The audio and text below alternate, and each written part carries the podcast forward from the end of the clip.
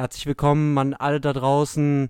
Ihr habt wieder eingeschaltet, weil es wieder heißt, wer schaut Sachen?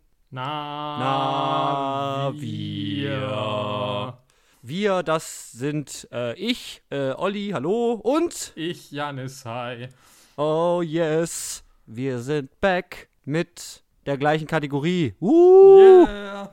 Wir kriegen nicht genug von Remakes und deswegen herzlich willkommen zum zweiten Teil unseres Suspiria Double Feature Special Edition 2021 TM. Geil.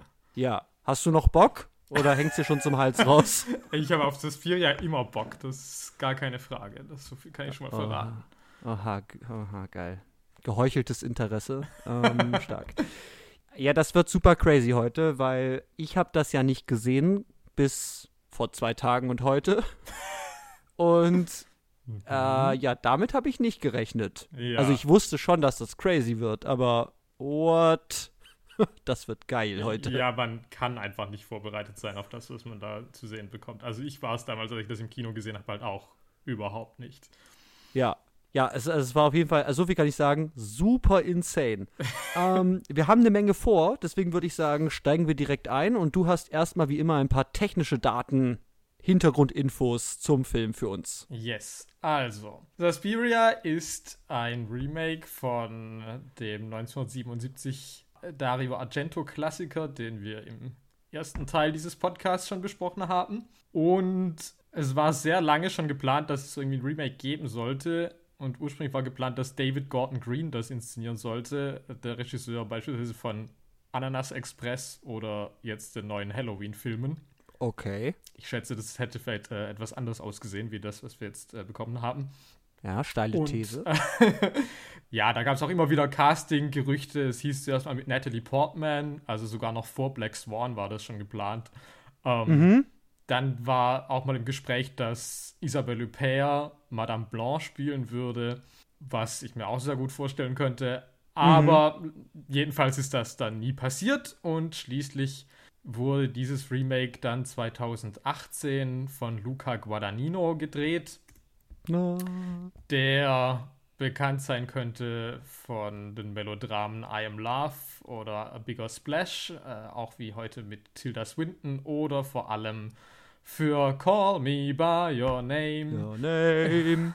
Ähm, No copyright infringement äh, intended. Ja, Ja. genau. Das war wahrscheinlich sein größter Hit.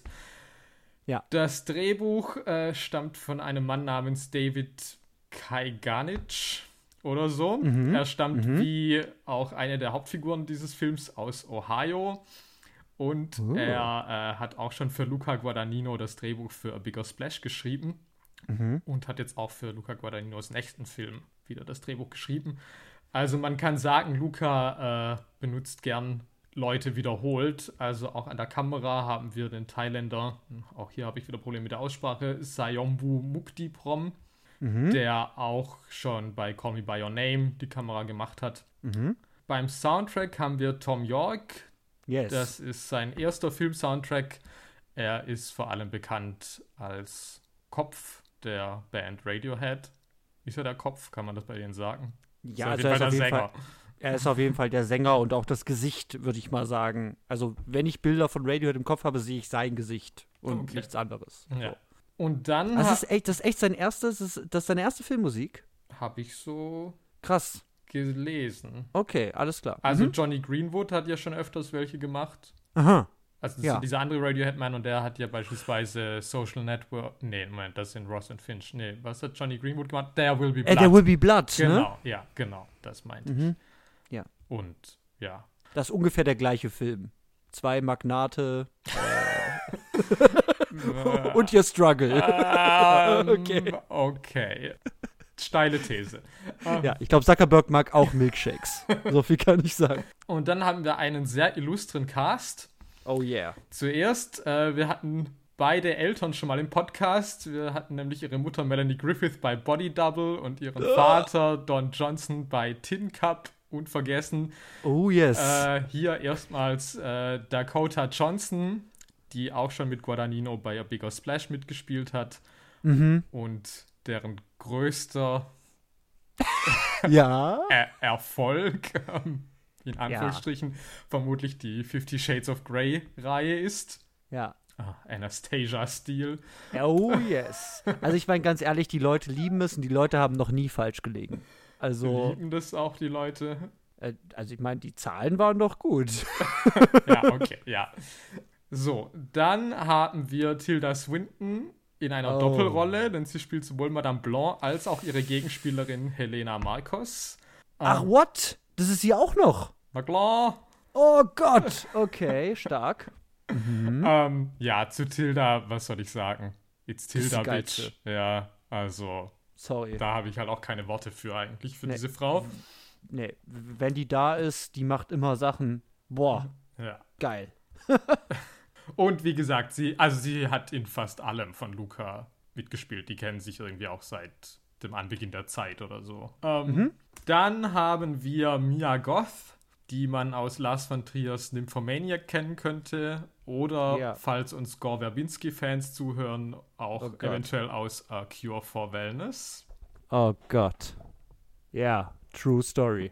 Dann haben wir Chloe Grace Moretz, die wir im Podcast ja schon mal bei Greta ausführlich besprochen haben, inklusive deiner drei Lieblingsperformances von ihr. She's back. Chloe Grace Moretz, Callback, Moment. Okay. Äh, Ja, größter Hit würde ich sagen, ihre Performance als Hit Girl in Kick-Ass wahrscheinlich. Ja, ist geil. Ja. Kann man nichts sagen. Dann haben wir noch, äh, jetzt Oh, geht's nach yes. Deutschland, wir haben Ja. Angela Winkler. Angela. Du hast sie schon mal in deinem echten Leben ich habe sie mit meinen eigenen gesehen. Augen live, live in einer Kantine gesehen. darüber. Und ich wusste nicht, wer das ist. Aber es wurde mir danach gesagt, dass Angela Winkler. Ach so. Ich okay. bin so neidisch. Ich wünschte, ich könnte das auch behaupten. Vor allem, nachdem ich jetzt sie hier drin gesehen habe. Äh, man Boah. könnte sie kennen auf jeden Fall aus Werken von Volker Schlöndorff, wie Die Ja. verlorene Ehre der Katharina Blum oder Die Blechtrommel. Dann haben wir noch Ingrid Caven, die man vor allem vielleicht deswegen kennt, weil sie mal mit Rainer Werner Fassbinder verheiratet war. Äh, und dementsprechend auch in vielen seiner Filmen mitgewirkt hat, wenn auch meistens in Mhm. eher kleineren Rollen. Und last but absolutely not least haben Oh wir Gott. Lutz Ebersdorf, Lutz. ein Ja. Psychoanalytiker in seinem Filmdebüt. Und anscheinend, angeblich, so heißt es, war das sein erster und sein letzter Film. Also, ähm, Er wurde auch nie wieder gesehen danach. ja. Darüber aber- reden wir noch. Genau. Was eigentlich mit Lutz Ebersdorf? Genau. Ich kann nur schon mal als Hinweis geben, dass eine englische Übersetzung von Eversdorf Swine Town ist. What? Dun, dun, dun. Oha, krasser Typ. Okay, ja, geiler Cliffhanger. Okay. Ja. So viel. Ach so, ich habe gar nicht geguckt. Ja, das, das hat, glaube ich, positive bis gemischte Kritiken bekommen. Also es gab, glaube ich, schon auch Leute, die das nicht mochten Frechheit. oder das auf jeden Fall nicht verstanden haben. Das ist okay. Und es war auf jeden Fall auch kein Hit. Ja. Wie war, wie war das denn? Lief das überhaupt im Kino oder war das der straight to Amazon? Nee, nee, das lief im Kino. Ich habe es ja auch im Kino Ah, ja. gesehen. Ah, stimmt, ja. mhm. Ähm, Genau, also hier steht jetzt 20 Millionen gekostet, 7,7 Millionen eingespielt. Ich Oh. weiß jetzt nicht, ob das nur US ist oder weltweit, aber Aha. also auf jeden Fall, also Luca hat dann auch gesagt, er würde auch gern die ganze Trilogie machen und so, aber ja, ich glaube, es Ja, ist okay. unwahrscheinlich, dass da noch was kommt, weil ja, die Mhm. Leute haben es halt nicht so angenommen. Ja. Was ich allerdings auch ein wenig nachvollziehen kann. Ich meine, das Ja, dann total wieder zu. Halloween und ich meine, ja, so als klassischer Horrorfilm. Ja. Ähm. Zweieinhalb Stunden. Jeder liebt die zweieinhalb Stunden Horrorfilme. Ja. Mhm. Genau. Das heißt, Das heißt, jetzt kann Inhaltsangabe. es gleich weitergehen. Und ich Ja. dachte ja eigentlich, dass du das heute wieder machst. Ähm, Hättest du wohl gern. ja, ich dachte, ich kann mich hier zurücklehnen und muss hier nicht, nichts tun für meinen, äh, für meinen Platz hier in diesem Podcast. Ja. Aber ja, jetzt ist das wohl Nope. doch an mir hängen geblieben und ich kann schon mal jetzt sagen, also in 90 Sekunden wird es nix. Ja, ich, ich stopp trotzdem mit. Ja, mach das mal, aber ähm, ja, das wird etwas ausufernder, aber es ist ja auch ein sehr langer Film, Aha. in dem sehr viel passiert und der sehr viele Figuren hat. Okay. Ja. Weil ich habe halt auch wieder ähm, gemerkt, also ich wüsste halt nicht mal, wer eigentlich der Protagonist die Protagonistin dieses Films so wirklich ist. Selbst Okay. das finde ich schwierig, um es mal schon mal vorwegzunehmen. Ja. Okay. Reiß dich, reiß dich zusammen. Los Ja. geht's. Also, Suspiria spielt in Berlin im Jahre 1977 und erzählt von der Helena Marcos Tanzkompanie, einer Tanzgruppe, die von einem Hexenzirkel geleitet wird.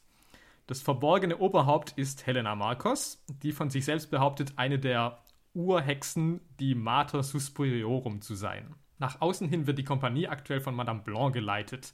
Die Hexen sind in zwei Lager gespalten, wer das Oberhaupt fortan sein soll, entweder Blanc oder Marcos, und sie führen eine Abstimmung durch, die Marcos gewinnt. Da Marcos aber sehr alt und krank ist, benötigt sie einen neuen Körper, den sie besetzen kann. Patricia, eine der Tänzerinnen, wurde dazu ausgewählt, als Wirt für Marcos zu dienen, was aber aufgrund ihres Widerwillens misslungen ist. Sie erzählt ihrem The Therapeuten Dr. Klemperer von den Hexen, der aber zunächst denkt, sie leide unter Wahnvorstellungen. Da sie aber daraufhin verschwindet, wird er doch misstrauisch und schickt die Polizei zu den Hexen, welche aber dort verzaubert werden und nichts herausfinden. Ein junges amerikanisches Mädchen, Susie Banyan, kommt bei der Kompanie an und wird aufgrund ihres außergewöhnlichen Talents aufgenommen, obwohl sie keinerlei Tanzvorbildung besitzt. Durch Magie nutzen die Hexen Susis Tanzen, um dadurch die Gliedmaßen einer anderen Tänzerin, Olga, in alle Richtungen zu verdrehen und sie unschädlich zu machen, da diese auch herausgefunden hatte, dass die Tan Tanzkompanie von Hexen geführt wird. Da Madame Blanc von Susie sehr angetan ist, darf sie die Hauptrolle in der Choreografie Volk tanzen und die Hexen bereiten sich darauf vor, dass Marcos Susies Körper übernehmen soll. Kurz vor der Premiere von Volk findet ein anderes Mädchen der Kompanie, Sarah, die von Dr. Klemperer auf die Fährte der Hexen geführt wurde, in einem Geheimzimmer Patricia und Olga, die desolat und mehr oder weniger untot dort eingelagert sind. Durch sich im Boden auftuende Löcher bricht sie sich das Bein, was aber von den Hexen schnell geheilt wird, damit sie in Volk mittanzen kann. Als Susie aber von der Choreografie abweicht, bricht die Wunde wieder auf und die Performance muss abgebrochen werden. Es kommt schließlich zu einem großen Hexensabbat, zu dem auch Dr. Klemperer gezwungen wird, als Zeuge beizuwohnen. Madame Blanc warnt, dass etwas faul zu sein scheint, woraufhin ihr von Marcos der Kopf halb abgeschlagen wird, was sie aber zu überleben scheint.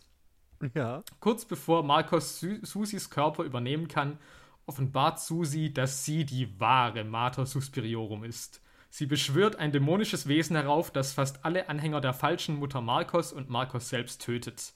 Den dahinziehenden Körpern von Sarah, Olga und Patricia gewährt die Mater den Gnadentod. Sie besucht am nächsten Tag Dr. Klemperer und berichtet ihm, dass seine verschwundene Frau vor 35 Jahren in einem KZ gestorben ist. Sie befreit ihn anschließend von den Erinnerungen an seine Frau sowie an die Begebnisse mit den Hexen. Als letztes sehen wir die Datsche von Klemperer, die Jahre später von jungen Menschen belebt ist, während an der Wand weiterhin ein Herz mit den Initialien von ihm und seiner Frau zu sehen ist. Wow, das sind, waren genau drei Minuten, ey. Ja. Holy cow. also stark, weil ich habe länger gebraucht für das, für das, sagen wir mal, verhältnismäßig unkomplexe Handlungskonstrukt des, des, äh, des, des Originals. Ja, drei Ah, Minuten stark. war mein Ziel, ja. Also Ja, insofern bin also, ich da also ganz zufrieden muss man mit. sagen, like a boss, hart abgebosst. Okay, äh, ich würde noch sagen, ich habe es nicht ganz verstanden, ne? Aber man, man sieht ja, es gibt ja tatsächlich, du hast mich ja zum Glück vorgewarnt, ähm, dass es eine Post-Credit-Scene ah, gibt, Ja, wo man dann auch nochmal Susie Bennion slash Suspiriorum Mutter ja. äh, sieht, wie sie irgendwas an eine Wand klebt. Also ich weiß nicht, man sieht halt nur ihr Gesicht und sie fummelt irgendwie rum. ja. So praktisch an der Kamera. Und dann ist vorbei. Das dauert fünf bis zehn Sekunden Ja. und dann war's das. Dann geht sie weg und dann, äh, ja.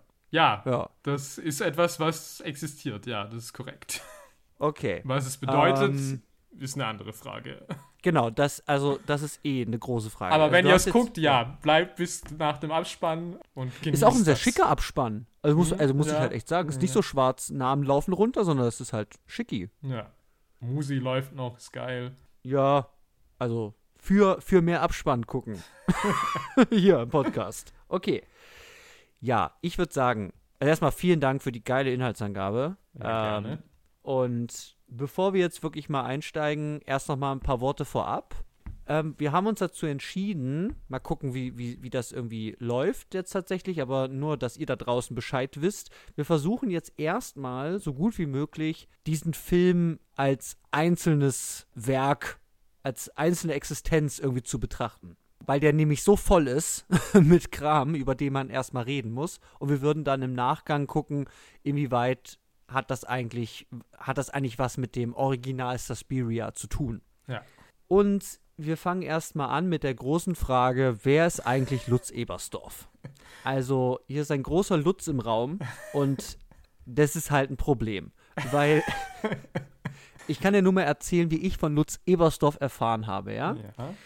Du saßt damals in meinem Zimmer im Studentenwohnheim Mhm. und hast mir erzählt, da kommt jetzt so ein Suspiria und da gibt es so einen neuen deutschen Schauspieler, Lutz Ebersdorf. Okay. Wer ist dieser Lutz Ebersdorf? Und dann hast du ziemlich schnell irgendwann gesagt, ja, aber es scheint so, Spoiler-Gefahr.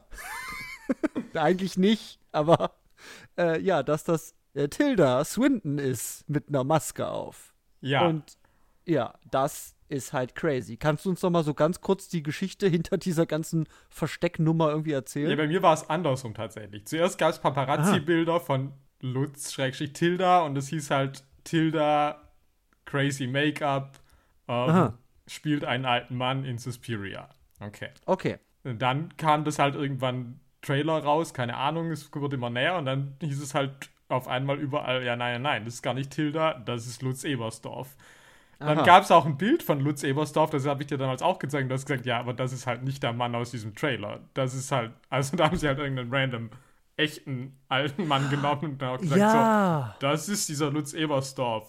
Und es gab dann auf einmal auch halt so eine Biografie von wegen, ja, ja, er ist Psychoanalytiker und keine Ahnung. Genau, es gab halt so Und- Wikipedia-Seiten und so weiter, ne? Die, äh, also Genau, Lutz Ebersdorf ist real. Ja. Okay. Und ich war dann zwischenzeitlich auch verunsichert. ja, Also, weil zu Recht. ich war, wusste dann nicht mehr, was es war. Und Luca und Tilda haben das halt auch wirklich dann lang durchgezogen, dass sie halt wirklich auch behauptet haben, nee, nee, das ist halt Lutz. Ja. Aber ja, ich denke mittlerweile ist die Katze aus dem Sack und Ja. äh, jeder weiß, es ist Tilda. In einer Trippelrolle dann anscheinend hier ja, in diesem Film. Ja. korrekt, ja. Ähm, okay, da muss ich erstmal eine Sache zu sagen, ja? Also, das ist natürlich crazy, weil ich habe das ja damals durch dich mitbekommen. Ich habe den Film damals nicht gesehen, aber ich fand das ja crazy. Und ich dachte halt, okay, wenn du sowas machst, so Shenanigans, denke ich, okay, dann kommt irgendwann ein krasser Reveal. Lutz Ebersdorf ist eigentlich halt eine andere Figur. Das Ding ist, ich sag, ich sag auch nie irgendwie, wie ist der Josef Klemperer, weil ich sage immer, nur- sag immer nur Lutz Ebersdorf, weil es halt, also, ich meine, das ist halt die große Performance von Tilda, dass sie halt Lutz Ebersdorf spielt und nicht diesen Therapeuten. Und ich habe gedacht, okay, dann gibt es halt einen großen Reveal, aber jetzt mal unabhängig davon, ist halt krass, weil das damals ja wirklich medial im Ganzen drumherum ja hart so verkauft wurde. Lutz Ebersdorf ist, ist ein echter Schauspieler oder echter Therapeut, Gon-Slau- äh, Gon-Schauspieler. Ja, wobei ich sagen muss, ich meine, es war 2018 und nicht 1998. Also ich meine, damals wäre das halt noch so eine ganz andere Nummer gewesen. Ähm. Ob man das wirklich Leuten zu verkaufen kann. Ich glaube, hier war es schon eigentlich, also ich weiß nicht, wie viele Leute es tatsächlich so komplett Ja, geglaubt haben. Ja, okay, aber äh, man kann erstmal auf einer strukturellen Ebene, glaube ich, kann man erstmal festhalten, dass die es auf jeden Fall versucht haben. so. Ja, okay, ja. So. Und das Ding ist, wenn ich jetzt halt Amazon gucke, dann steht da halt irgendwie Josef Klemperer, gespielt von Tilda Swinton. Ah, So, tatsächlich, in okay. diesen Kästchen drunter. Genau, Ah, da steht halt nicht okay. Lutz Ebersdorf. Das heißt, das ist halt wirklich was, wenn ich da nie von gehört habe und das heute halt gucke, dann, dann funktioniert dieser ganze Gag eigentlich nicht mehr. So, das erstmal das. Und dann nochmal zu dem, ich erwarte den großen Reveal. Das habe ich immer noch eigentlich irgendwie erwartet, dass er kommt, oh Gott, das ist eigentlich halt Hexe und dies in, äh, es ist eigentlich halt, oh was, Dr. Klemperer hängt die ganze Zeit mit drin und so. Ja, das kam halt nicht. ja. Und das ist halt insane, weil du dann eigentlich halt nur noch hast, ja, Tilda spielt halt jetzt auch noch so eine andere Figur mit Maske auf. Naja, Und es wäre eigentlich auch okay, wenn man es nicht am Anfang an irgendwie versucht hätte zu verschleiern, weil das macht das Ganze halt irgendwie insane. Ich meine, ich würde natürlich schon sagen, ich meine, das ist primär natürlich schon, glaube ich, dem geschuldet, dass man halt einfach sagen will, okay, Tilda, worauf hast du noch Bock? Und Ja. dann sagt man halt, ja klar, wäre auch noch geil, wenn ich das auch noch spiele. Und natürlich finde ich, dass das schon natürlich auch noch mal, ich meine, da steht ja schon so eine Idee dahinter, ja, und sie macht es dann so geil, dass, dass das Publikum das nicht mal merken wird. Da würde ich jetzt halt sagen, ist halt die Frage, ob sie es halt wirklich so geil macht, dass das passiert. Nee, weil, also, wenn Tilda eins hat, dann ist es das unverkennbarste Gesicht der Welt. Und eine sehr, sehr eigene Physiognomie. Und egal wie geil diese, diese Lutz-Ebersdorf-Maske auch wirklich ist, ich sehe das halt auch schon. das ist auch, also das ist halt die Frage. Wenn ich weiß, dass es Tilda ist, dann sehe ich das halt. Und du hast es im Vorgespräch auch schon gesagt, ja, diese Stimme, die ist halt auch crazy. Also, ich kann gar nicht so richtig sagen, was das eigentlich wirklich für eine Stimme ist. Also, ist es Original Tilda? Ich konnte es gar nicht so zuordnen tatsächlich. Also, es ist auf jeden Fall eine crazy Stimme jenseits von irgendwie männlich-weiblich Kategorien. Ja, aber ich weiß nicht, dass ich dann sage, ja gut, das fällt dann gar nicht auf, aber ich meine, das ist schon irgendwie halt weird. Also für mich ist halt stimmlich, also und tatsächlich, also ich habe es zuerst ja auf Deutsch gesehen und da hat Mhm. Lutz Ebersdorf halt einfach auch die Synchronsprecherin von Tilda Swinton. Also Stark. das höre ich halt auch. Mhm. Und jetzt habe ich es im Original gesehen und da ist natürlich mein Problem einfach als deutschsprachige Person, dass ich halt vor allem halt höre, dass Tilda halt einfach keine Muttersprachlerin ist, logischerweise. Das kann ich auch Ja. von ihr nicht verlangen. Aber dementsprechend, ich meine, der Hauptteil des Dialogs ist auf Deutsch. Und Mhm. gerade wenn natürlich beispielsweise äh, der Doktor mit Frau Sesam oder so spricht, dann ist es für mich natürlich ein ganz großer Unterschied, wenn ich halt die Native Speakers habe Mhm. und dann halt Tilda antwortet. Und das ist halt sowas, wo ich halt sagen muss, das funktioniert für mich tatsächlich vielleicht nicht so gut, auch wenn ich es natürlich trotzdem irgendwie cool finde, weil es natürlich wieder so ist, okay, klar, Tilda, du bist die Coolste, du kannst alles machen, was du willst. Ja, das kann sie halt wirklich, weil ich meine, das ist halt trotzdem geil. Sie- Ich finde auch, sie Äh, macht es hervorragend. Also rein, Ja. rein körperlich und alles finde ich, finde ich schon auch wirklich, dass sie es toll macht. Ja. Aber natürlich ist, wie gesagt, für mich ist die Stimme, die es dann natürlich schon macht, dass es mich immer wieder kurz rauswirft und ich halt schon Mhm. merke, wie sie sich halt bemüht, diese Sachen auszusprechen. Ja, okay. Ja, das macht Sinn. Ich muss noch eine Sache sagen, Ja. und das ist halt, äh, dass sie Tilde halt auch noch einen Fake-Penis gegeben haben. Weil Lutz Ebersdorf ist halt auch noch nackt im Hexensabbat zu sehen ja. und kriegt halt einen prothetischen Penis. Ja, gut. Und das sieht halt auch alles gut aus. Also, Ja, ja so aber viel ich mein, das müsste, also ich mein, es wäre komisch, wenn, wenn Lutz Ebersdorf eine Vagina hätte. Also ich meine, das, äh, Ja, aber man muss es ja gar nicht machen. Aber ich meine, also das, das, das lassen sie sich dann auch nicht nehmen und sagen, ja klar, das ist Lutz ich Ebersdorf. glaube, ich hatte auch gelesen, dass Tilda da eh drauf bestanden hatte. Also ich glaube auch für die Nicht-Nackt-Szenen. Method Also, Acting. keine Ahnung, das Method weiß ich genau, ob Acting das true ist, aber es würde mich jetzt nicht wundern, wenn ich mal ehrlich bin. Ich kann das nicht ohne Lümmel spielen. Ja, Ah, okay, klar. Tilda. Also sorry. Ja.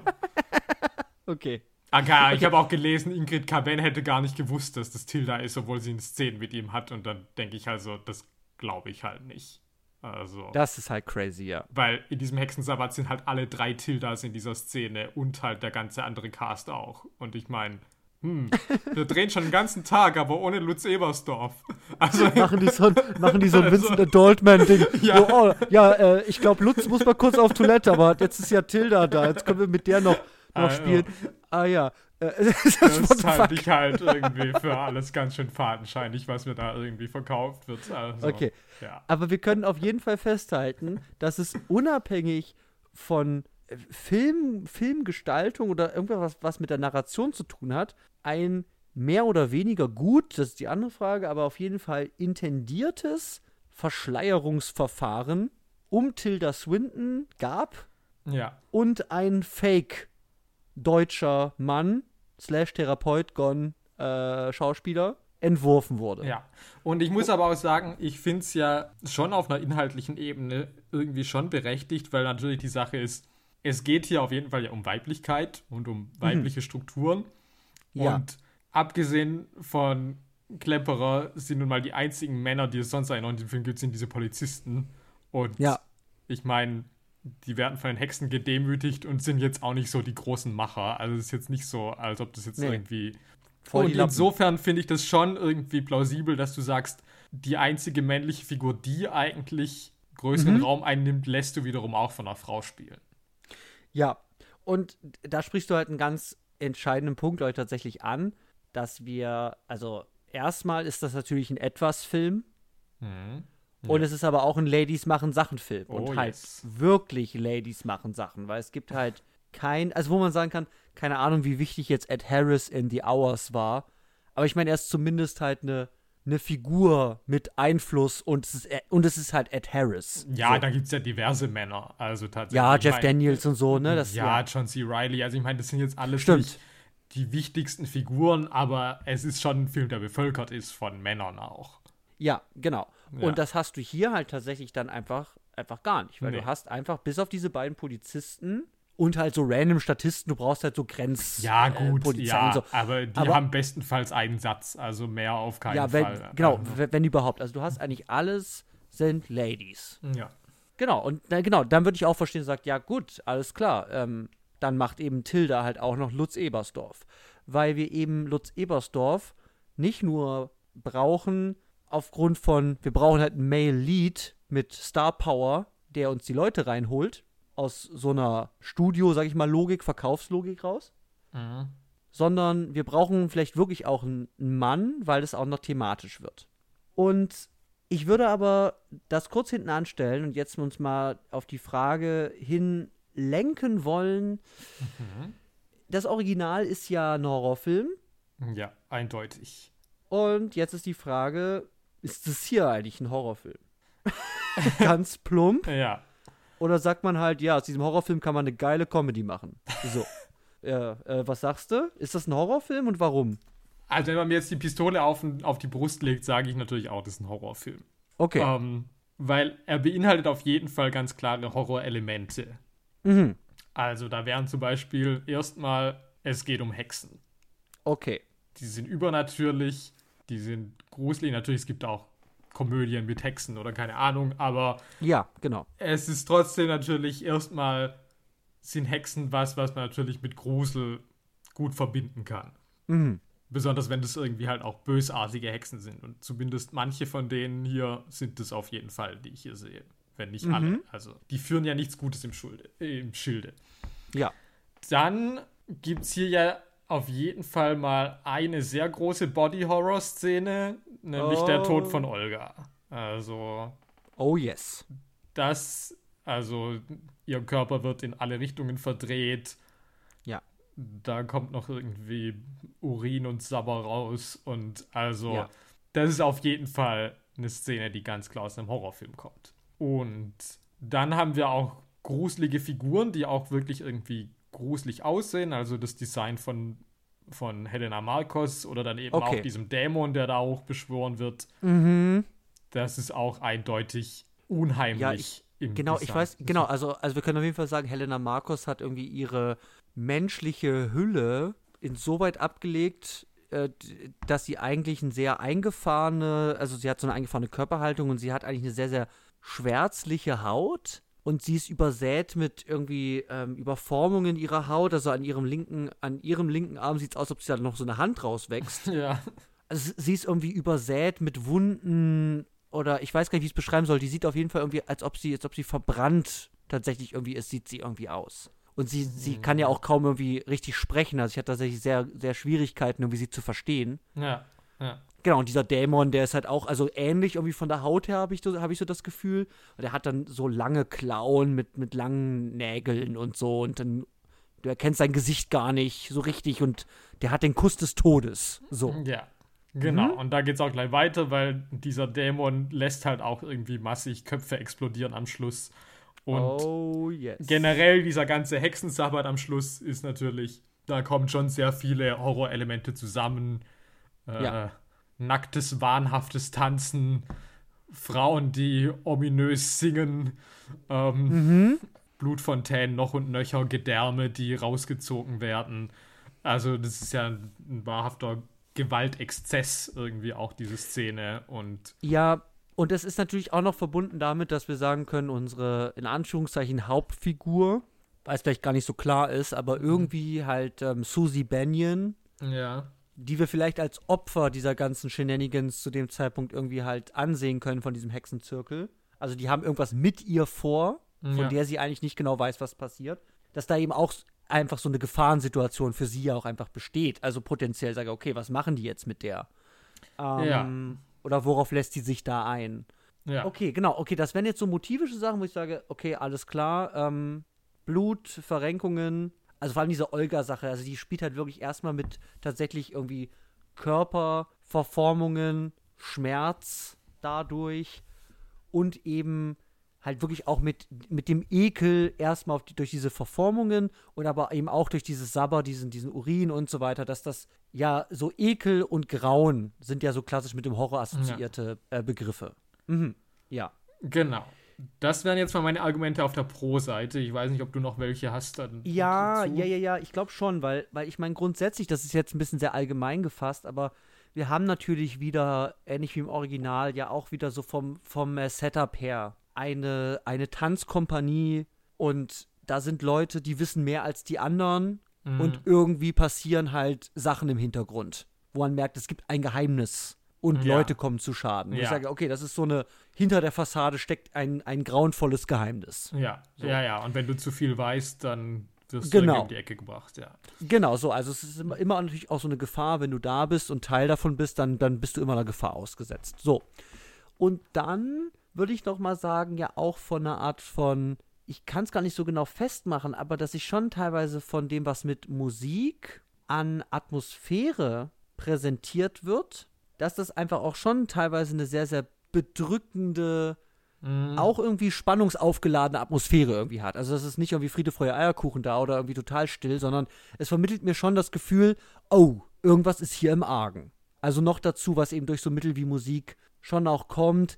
Ich weiß gar nicht mehr, was in diesen ganzen, bei diesen Träumen, da gibt es immer sehr schnell mhm. geschnittene mhm. Bilder, die, glaube ich, auch irgendwie ein bisschen in so Ekel, in Anführungszeichen, ja. Richtung so ein bisschen gehen. Auf jeden Fall so verstörend wirkende mhm. Bilder, wo ich schon sage, okay, Atmosphäre, Motive, das lässt sich schon in eine Horrorrichtung einordnen.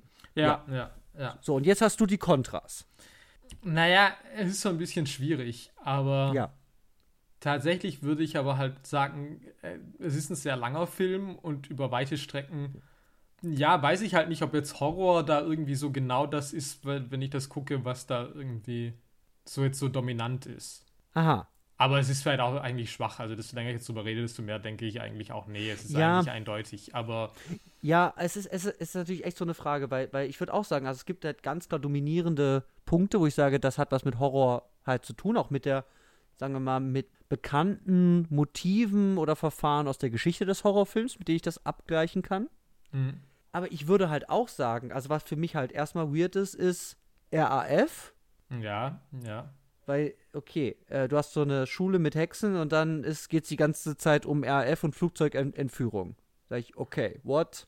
Was hat das damit zu tun? Okay. Mhm. Und ich glaube, also wenn wir jetzt mal diese ganzen Horrorelemente mal rausnehmen, habe ich schon einfach das Gefühl, so, so wie du es gerade eigentlich so, so versucht hast zu beschreiben, es geht auch irgendwie um was anderes. Und es ist ein Horrorfilm, der mir aber, also der erstmal eine Art von Erzählstruktur, Dramaturgie und eben auch einen Modus von klarer Kommunikation, äh, von was er eigentlich will und was eigentlich passiert, irgendwie nicht hat. Mhm. Also, das spielt vielleicht auch dem in die Karten, dass es umso geheimnisvolles an der Schule, man kann das nicht genau durchsteigen, aber das kann man auch mit klarer erkennbaren ähm, Strukturen irgendwie erzeugen. Dass das eben klar ist, okay, ja, hier wird halt eine Fake-Information gegeben und dann machst du einen Twist danach. Dann bin ich aber erstmal in einem klaren Erzählkino-Modus, sage ja, okay, ich verstehe Repräsentation, ich verstehe, wo das gerade hier drauf hinausläuft. Und dieser Film ist größtenteils für mich einfach wirklich, ich habe keine Ahnung, was da eigentlich passiert und warum es passiert. Mhm. Und ich glaube tatsächlich, der Grund, warum es bei mir am meisten so ist, dass ich so ein bisschen das Gefühl habe, ist tatsächlich das Ende. Weil okay. Darüber werden wir bestimmt später noch reden, aber mhm. ich würde mal sagen, alles nach dem Hexensabbat, da weiß ich halt erstmal instinktiv gar nicht, was es für ein Ende ist. Also ich weiß nicht, ist das jetzt ein positives Ende, ist das ein negatives? Ja. Was will er mir eigentlich sagen? Haben die Guten gewonnen, haben die Bösen gewonnen? Dieses klare Schema, das ich eigentlich natürlich bei einem, bei ja. einem Horrorfilm über Hexen erwarte, ist auf mhm. einmal irgendwie ausgehebelt. Und auch schon bei diesem Hexensabbat ist das ja, dass der, obwohl die Gewalt ja noch weitergeht, das ja auch irgendwie so stimmungsmäßig, dann fängt da dieser Tom York-Song, äh, der auch wirklich so ein Song mit Lyrics ist, irgendwie an. Und mhm. dann wird das alles so elegisch da ist es mhm. auch irgendwie für mich jetzt nicht so richtig auf, auf Schock irgendwie ausgelegt, mhm. ähm, sondern auf so eine ganz eigene Atmosphäre, die ich gerade auch gar nicht so richtig greifen kann. Und das ist halt, wo ich denke, es geht auf jeden Fall über das, was man eigentlich so von Horrorfilmen erwartet, irgendwie hinaus und mehr noch, dass ja. ich jetzt sage, klar, okay, es ist jetzt nicht 0815 Horror, sondern was anderes, sondern aber auch wirklich über, über das Genre hinaus, würde ich sagen. Also. Ja, ja. Und ich glaube, da kommen wir dann gleich bei unserem nächsten Punkt dann dazu. Ich würde noch mal ganz kurz sagen, mhm. warum ich wirklich so Probleme habe, zum Beispiel bei der Länge, ist eben, dass es vor ein paar Jahren eben halt Midsommer gab. Und mhm. der ja auch einfach sehr, sehr lang ist. Ja. Und äh, eben das ja auch so ein Ding ist, wo ich sage, das ist eigentlich für das Genre, sagen wir mal, untypisch. Also ja. lange Erzählungen, lange Narrationen vielleicht auch und Handlungsentwicklung sind eigentlich untypisch für in einem klassischen Sinne gedachten Genre, wo es eigentlich um, ja, sagen wir mal, im schlimmsten Fall nur lose aneinandergereihte Schockmomente. So, wenn ich so, so an so Exploitation-Logiken denke, sage ich, brauche ein Gerüst und dann Hauptsache, ähm, die Schauwerte sind praktisch da. Ja, aber beispielsweise Midsommar würde ich dann halt trotzdem sagen, bedient halt mhm. das Genre für mich viel klassischer. Also absolut, nee, absolut. Eben auch, weil irgendwie ganz klar ist, irgendwie, wer ist in welcher Gefahr und ja. natürlich gibt es Abstufungen, wie ich was irgendwie äh, einschätzen kann. Ähm, also mhm. eben gerade auch im Hinsicht auf, wie man das Ende liest, aber Mhm. Es ist trotzdem irgendwie klar, wer sind irgendwie unsere Identifikationsfiguren erstmal, wer sind irgendwie ja. die äh, Protagonisten, Antagonisten. Und in Suspiria ist es halt alles super schwierig. Also vor allem auch durch diese lange Klemperer-Storyline, die ja erstmal auch so ein bisschen teilweise parallel läuft. Also ich meine, natürlich ja. ist er auch mit der Aufklärung irgendwie involviert, aber andererseits hat er halt auch irgendwie seine eigenen Troubles und diese ganze Backstory mit seiner Frau, die halt ja mit jetzt dem Horror Genre erstmal eigentlich überhaupt nichts am Hut haben, würde ich jetzt mal behaupten. Genau, also, also die Frage ist tatsächlich, also man, man kann erzählen, es gibt einen externen Psychologen, der ein Opfer noch betreut hat und sie jetzt sucht. Klar, ja. Das kann man mir erzählen. Aber warum ich dann sehen muss, dass der zu seiner Datscha irgendwie äh, da nach Ostberlin irgendwie rüberfährt und da irgendwelche ein, eingeschnitzten Buchstaben in seiner Hauswand sieht, äh, das trägt da nicht zu bei. so, ja. es macht eben, es macht eben riesige Fässer auf, die auch irgendwie, ich nenne ihn einfach Lutz Ebersdorf. ja, ähm, finde ich auch gut. Irgendwie umgeben. Und ja, eben, das, das ist alles nicht im, im, im zielführenden Sinne einer, sagen wir mal, simplen Narration, die rein um diese Horrorerzählung und deren Effekte kreist, sondern da gibt es irgendwie mehr, was eben so Figuren wie Lutz Ebersdorf, deren Schicksale oder auch Deutschland ja. irgendwie betrifft. So, okay. Also Horrorfilm, ja, nein, gibt's, also finde ich auch, es ist, ein, es ist wirklich ein sehr, sehr spezieller Horrorfilm, der über meine Vorstellung vom Genre tatsächlich hinausgeht, aber finde ich schon ganz, ganz klar Mittel und Motive aufruft, wo ich ganz klar aber sagen kann, die kommen aus dem Horrorgenre und die sind auch prinzipientreu so ausgeführt. Also wenn ich ja. an Olga, an, an, an, die, an, die, an die Folter von Olga denke, weil sie überlebt das Ganze ja irgendwie. ja, was auch ähm, ist, ja. Aber dann sage ich, okay, alles klar. Das dauert alles ewig lange. Da gibt es wirklich verschiedene Grade von Körperverformungen das geht alles langsam irgendwie los und dann irgendwann ist ihr Gesicht total langgezogen, ihre Zähne sind komisch und dann pinkelt die sich auch noch ein und so. Also das ist irgendwie ganz klar. Ich sage, okay, da ist der Schauwert des Ekels und des Grauens lang und deutlich handwerklich auch irgendwie dargestellt, wo ich sage, okay, da wurde mit Prothesen gearbeitet. Mhm. Ich sage, ja, das ist eine ganz klare Horrorszene. Und dann gibt es wieder Sachen, wo ich sage, what the fuck? Was macht das hier eigentlich? Und ich glaube, um dem Ganzen jetzt mal irgendwie vielleicht auch mal so in den thematischen Kern dieses Filmes wirklich zu kommen, neben all den Nebenbaustellen, die das irgendwie hat. Ja. Ist jetzt wirklich mal die Frage, wer ist Susie Bennion und was äh, ist eigentlich los mit der? Was will die eigentlich? Wer ist sie überhaupt? Ja, das ist halt super schwierig. Also ich würde jetzt hier ganz kurz auf das Original mal kurz zurückgreifen. Okay. Weil da weiß ich halt, wer Susie Banyan ist. Es ist ja. eine Ballettschülerin und sie ist halt eigentlich die Personifikation des Guten. Sie ist unsere Identifikationsfigur, die mit einem Horror konfrontiert ist und mhm. den am Schluss besiegen muss. Sie ist ein klassisches Final Girl, prototypisch der Horrorgeschichte. Andere ja. Leute um sie sterben, sie überlebt und bringt dabei die Bösen zu Fall. So. Sie hat halt die Augen der Unschuld. Ja. Also. Sie ist immer höflich, sie ist immer freundlich, sie hat keinerlei negative Charakterzüge. Ja, sondern Nada. sie wird halt zum Opfer dieser Machenschaften dieser Hexen. Sie wird da geblendet von diesem Zauber und so weiter. Ja. Ja. Mhm. So, jetzt Susie Banyan hier. Also erstmal, die hat schon mal ein bisschen mehr Backstory. Also die kommt auch aus Amerika, aber hier jetzt aus Ohio von so einer Mennonitenfamilie. Hat wohl kein gutes Verhältnis zur Mutter und ist von klein auf irgendwie schon, zieht sie es irgendwie nach Berlin und hin zu dieser speziellen Tanzkompanie. Mhm. Und es ist so, dass sich über lange Strecken des Filmes schon immer irgendwie ansatzweise versuche, sie in dieses Susie Banyan Korsett des Originalfilms zu stecken, dass ich auch sage, okay, sie ist relativ schüchtern, sie redet relativ wenig, sie kichert oft auch so irgendwie so ein bisschen ähm, und wirkt so ein bisschen unscheinbar. Aber das wird auch immer wieder gebrochen und also gerade wenn man es irgendwie nochmal sieht, dann sieht man auch wirklich, dass es wirklich ganz viele Momente gibt, in denen man schon merkt, irgendwas Mhm. stimmt da irgendwie nicht oder sie ist doch willensstärker, als man irgendwie jetzt unbedingt Mhm. erwarten würde von ihr oder ja, irgendwie, also es gibt einfach auch Äußerungen, die erstmal in diesen unschuldigen Charakter überhaupt nicht reinpassen zu passen scheinen. Also beispielsweise auch, wie hat sie das beim Tanzen angefühlt? Und dann sagt sie, ja, wie ich mir vorstelle, wie es ist zu ficken. Ja, mit einem Mann, Na, ich dachte eher an ein Tier. ganz genau. Das Okay. ist halt äh, äh, erstklassiger Dialog. genau, aber wo, wo ich ganz klar sage, ja, da bricht wirklich auch diese Unschuldsfigur äh, einfach direkt auf. Ja, So, wo ich halt okay. merke, okay, da ist noch mal was ganz, da ist noch mal was ganz anderes dahinter, auf das ich aber keinen Blick habe. Also tatsächlich eben auch, weil sie relativ wenig Dialog hat, habe ich meistens nicht das Gefühl, ich durchschaue, was ihre Motivationen oder ihre Gefühle wirklich sind. Mhm, ja.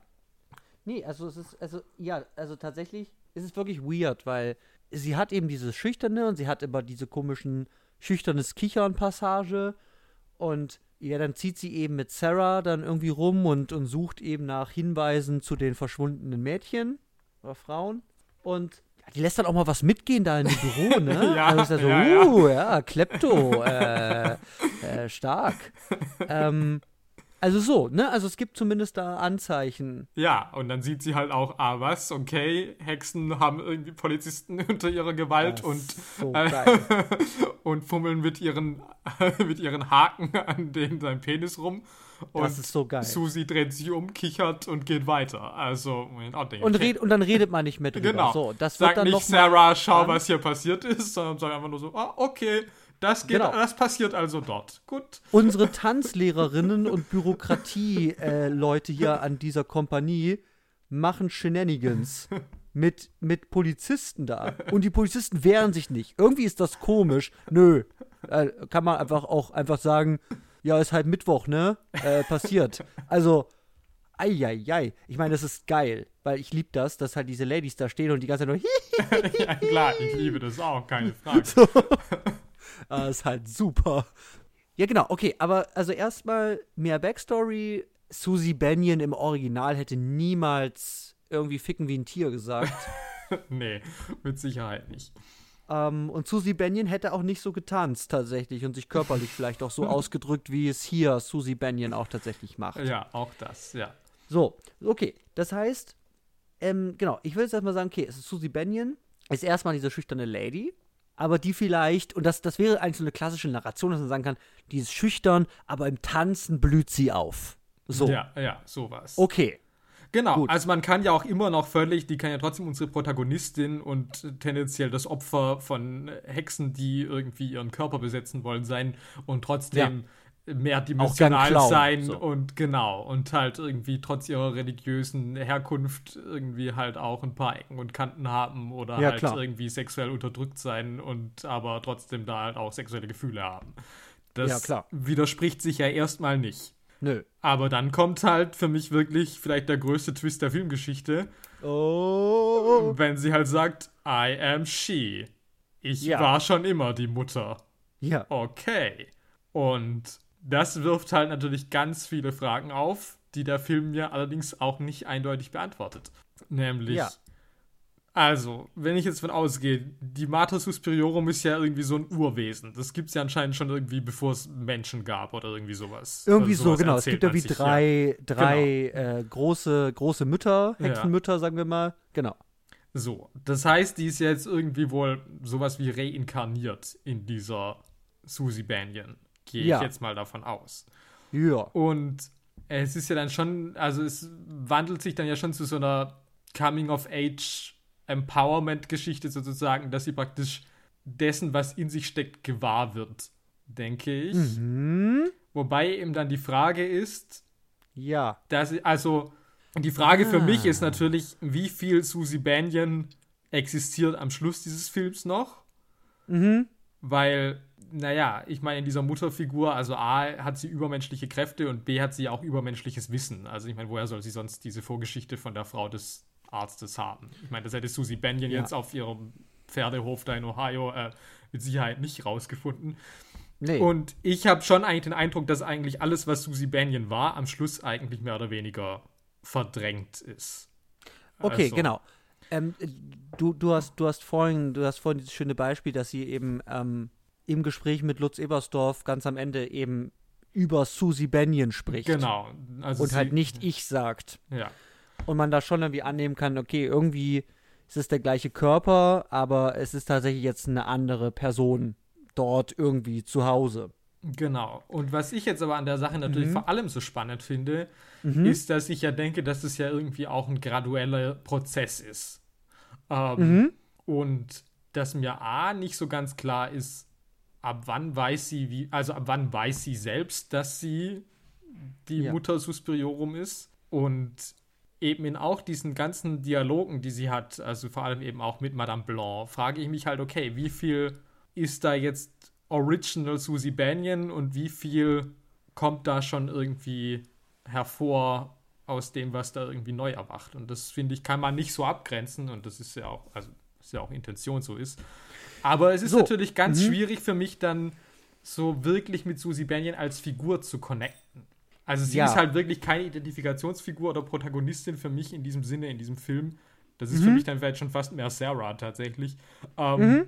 Und das ist halt ein riesiger Twist für mich, weil ich halt natürlich, wenn ich das Original gesehen habe, eigentlich erwarte, dass Susie Banyan die ist, die mich an der Hand nimmt und mich durch diesen Film führt. So, genau.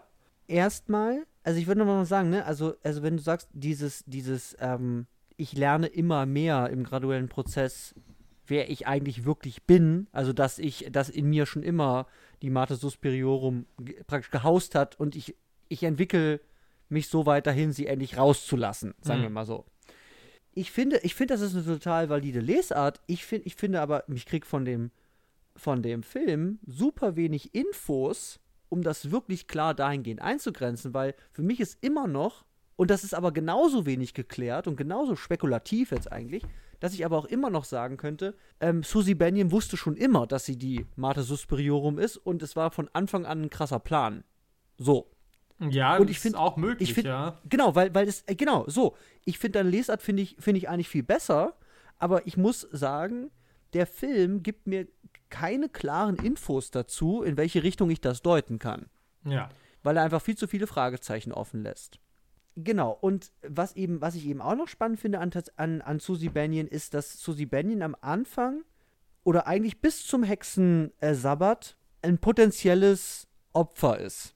Ja, absolut. Al- Also andere Frauen in der Kompanie sind schon Opfer geworden und wir wissen, irgendwie finden geheime Machenschaften statt und sie ist das Ziel davon. Ja, es wird ja eigentlich vom Genau. restlichen Hexenzirkel so aufgebaut, auch dass sie das ultimative Opfer sein soll. Genau, und es ist schon Zeit dafür, wir müssen sie noch vorbereiten und pipapo, wir schicken ja wieder Träume und so weiter. Ja. Und eigentlich das ja auch in Anlehnung an das Original total in so eine Logik ja passt. Sie ist unser eben Final Girl Opferrolle und sie muss die Bösen besiegen. Ja. Und dann dem Moment, wo sie eben da im He- Hexensabbat auftritt, also erstmal ist schon irgendwie weird, wenn sie da sagt, ja, ich bin da und ich mache hier mit. wo ich eben erstmal nicht weiß, wie selbstbestimmt ist das? Also wie verzaubert ist sie vielleicht? Mhm. Und dann kommt aber eben dieser Moment, wo sie sagt, so, I am she. Und ja, da, über den Stichpunkt Ja. be- verzaubert, das ist ja natürlich auch nochmal das nächste Ja. tatsächlich, dass ich bei allem dann auch nicht weiß, wie viel ist Susie Benny, wie viel ist Martha Suspiriorum und wie viel ist eventuell halt auch Zauber, äh, wie Ja. steht sie unter dem Bann schon von, von Tilda oder von, von Ja. Helena Marcos. Also ist auch nochmal ein Aspekt, der es noch undurchsichtiger macht, um wirklich zu ergründen, warum sie Mhm. wann wie handelt, würde ich sagen. Ja. Und was ich aber eben total spannend finde, ist, dass eben diese, sagen wir mal, diese, diese klassische Opferrolle, in die ich sie eigentlich gerne packe, Mhm. ja, in dem Moment, wo sie sagt, I am she, komplett umgedreht wird. Ja. Also auch wenn sich, also wenn das nicht von vornherein ihr Plan war, kriegt sie dann eine unglaubliche Macht und eine Erhabenheit, wo ich sage, okay, die ist einfach in charge. Also die besiegt nicht nur das Böse, sondern sie ist jetzt halt die Chefin davon. Also so, also keine Ahnung, ich, ich kann es gar nicht genau beschreiben, aber sie, sie kriegt so eine unglaubliche Naja, sie muss die ja praktisch gar nicht besiegen, sondern sie muss ja praktisch wirklich, Ja. also sie muss ja dafür nichts machen. Sie muss ja nicht jetzt in einen großen Kampf irgendwie nochmal irgendwie sagen, Nee. okay, ich muss jetzt nochmal überlegen, wie kann ich die irgendwie, was muss ich gegen die machen, sondern stattdessen ist halt so, ja klar, ich schicke jetzt halt diesen Todmann dahin und äh, Ja, wer hier auf der falschen Seite war, ab mit dem Kopf. Ja, es ist ja allein schon, allein schon die Art und Weise, also sie sagt das, Elena Marcos, und Elena Marcos, die halt gerade Tilda halb geköpft hat, wirkt, da, wirkt dann schon, nachdem sie das gesagt hat, eigentlich, also schon total verschreckt. Also ich kann ihr Gesicht zwar kaum erkennen, aber die Art und Weise, wie sie sich irgendwie so zurückbewegt und so, so ich sage, okay, Ja. Susie Bennion muss gar nichts machen, sondern die ist einfach mächtiger als die. Ja, So. klar, das ist halt die Mutter. Und das- da, und da ist Genau, halt klar, und das, allein Spiel durchs. Auftreten. Ja.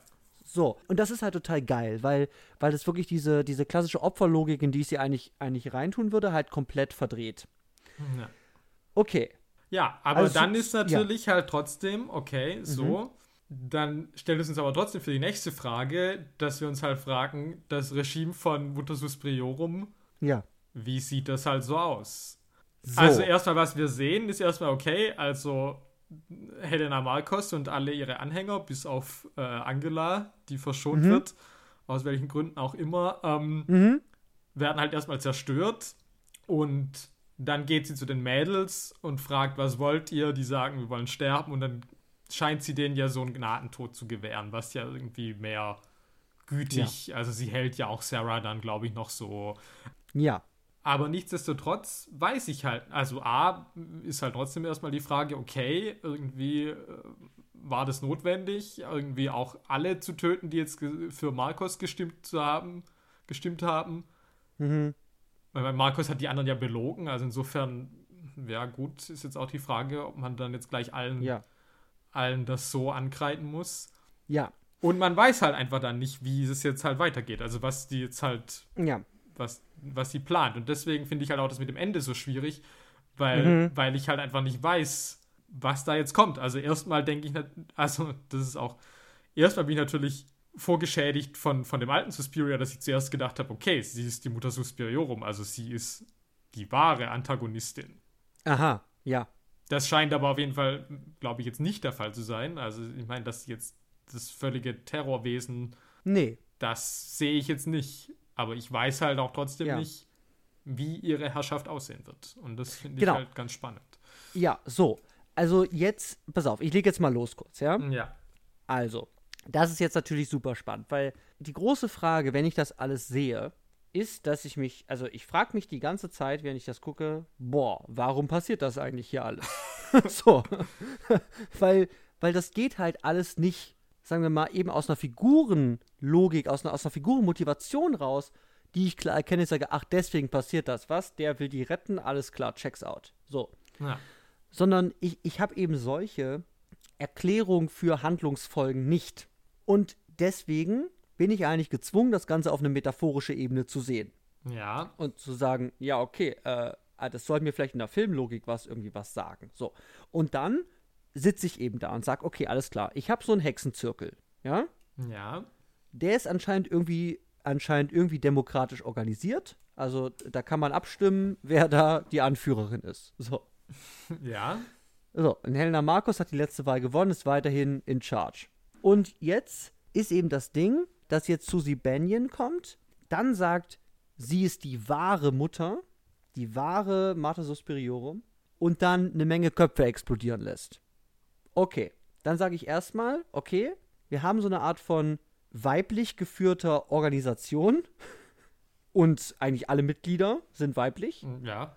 Und irgendwie, also dann, dann, dann geht es bei mir natürlich los. Dann fange ich irgendwie an, natürlich irgendwie feministische Assoziationen irgendwie zu kriegen, sagen, okay, alles klar, geht es um irgendwie Unterdrückung von Frauen in irgendeiner Form. Wir haben dann auch noch Lutz Ebersdorf, der eben während er da nackt liegt auch noch irgendwas von Schuld, Schuld der Männer erzählt.